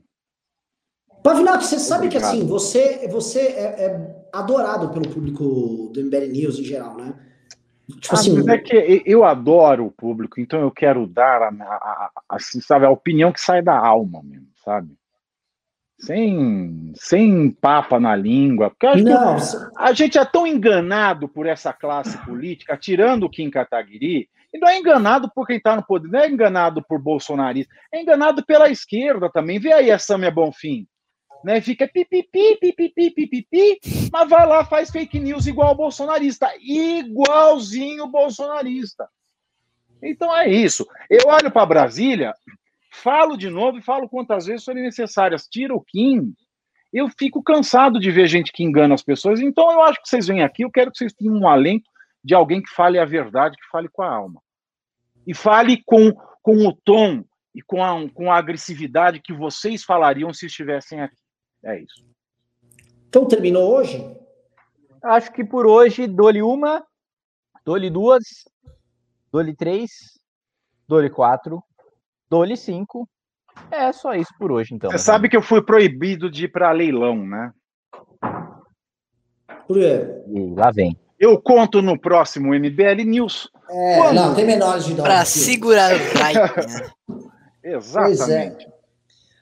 Saco Pela, faça seu encerramento, então. É. Não usem drogas, façam pro Ed. Boa, é garoto. É além de tudo, é um menino consciente, não é um vagabundinho. Eu sei que você fez pro Ed aqui, mano. Fiz, lógico. Eu vi na sua entrevista com Rafinha Bastos. Sim. Minha mãe lembra até hoje dessa cena. Ela começa a rir toda hora, toda vez que ela lembra quando você falou assim, e fiz pro Ed. Ela Boa, ri toda hora. Katsumoto, seu encerramento? Meu encerramento é o seguinte, aqui os, os inscritos estão pedindo para que tenha um Dotinha hoje, acho que hoje é dia digno de ter um Dotinha, né? Acho que eu já saio aqui, já entro no Dotinha e já faço um lobby aqui e a gente já taca ali pau. A relatoria já está tudo feita? Já. Zerado? Zerado. Ó, oh, o André Baroni mandou, o Daniel Baroni mandou dois euros e falou: abraço, Renan, meu querido, desculpa esquecer. Tá esquecido, tá tudo bem, também esqueci. Pave, me dê sua despedida aqui para eu encerrar, que eu tô morrendo de fome. Tô com preciso comer alguma coisa urgente. Um beijo para vocês. É, nunca se esqueçam. A, a, vingança nunca, é, a vingança nunca é plena. Mata a alma e a envenena. Eu tô aqui há dezenas de horas também sem me alimentar. Difícil aqui a situação. Você tava comendo batata aí, seu. É. Olha. Fui. Adeus, Sacupela. Adorei você. Olha, vamos fazer propostas aqui pro Sacupela ser o novo líder do MBL. Vamos, não, vamos. que não, não, não, não.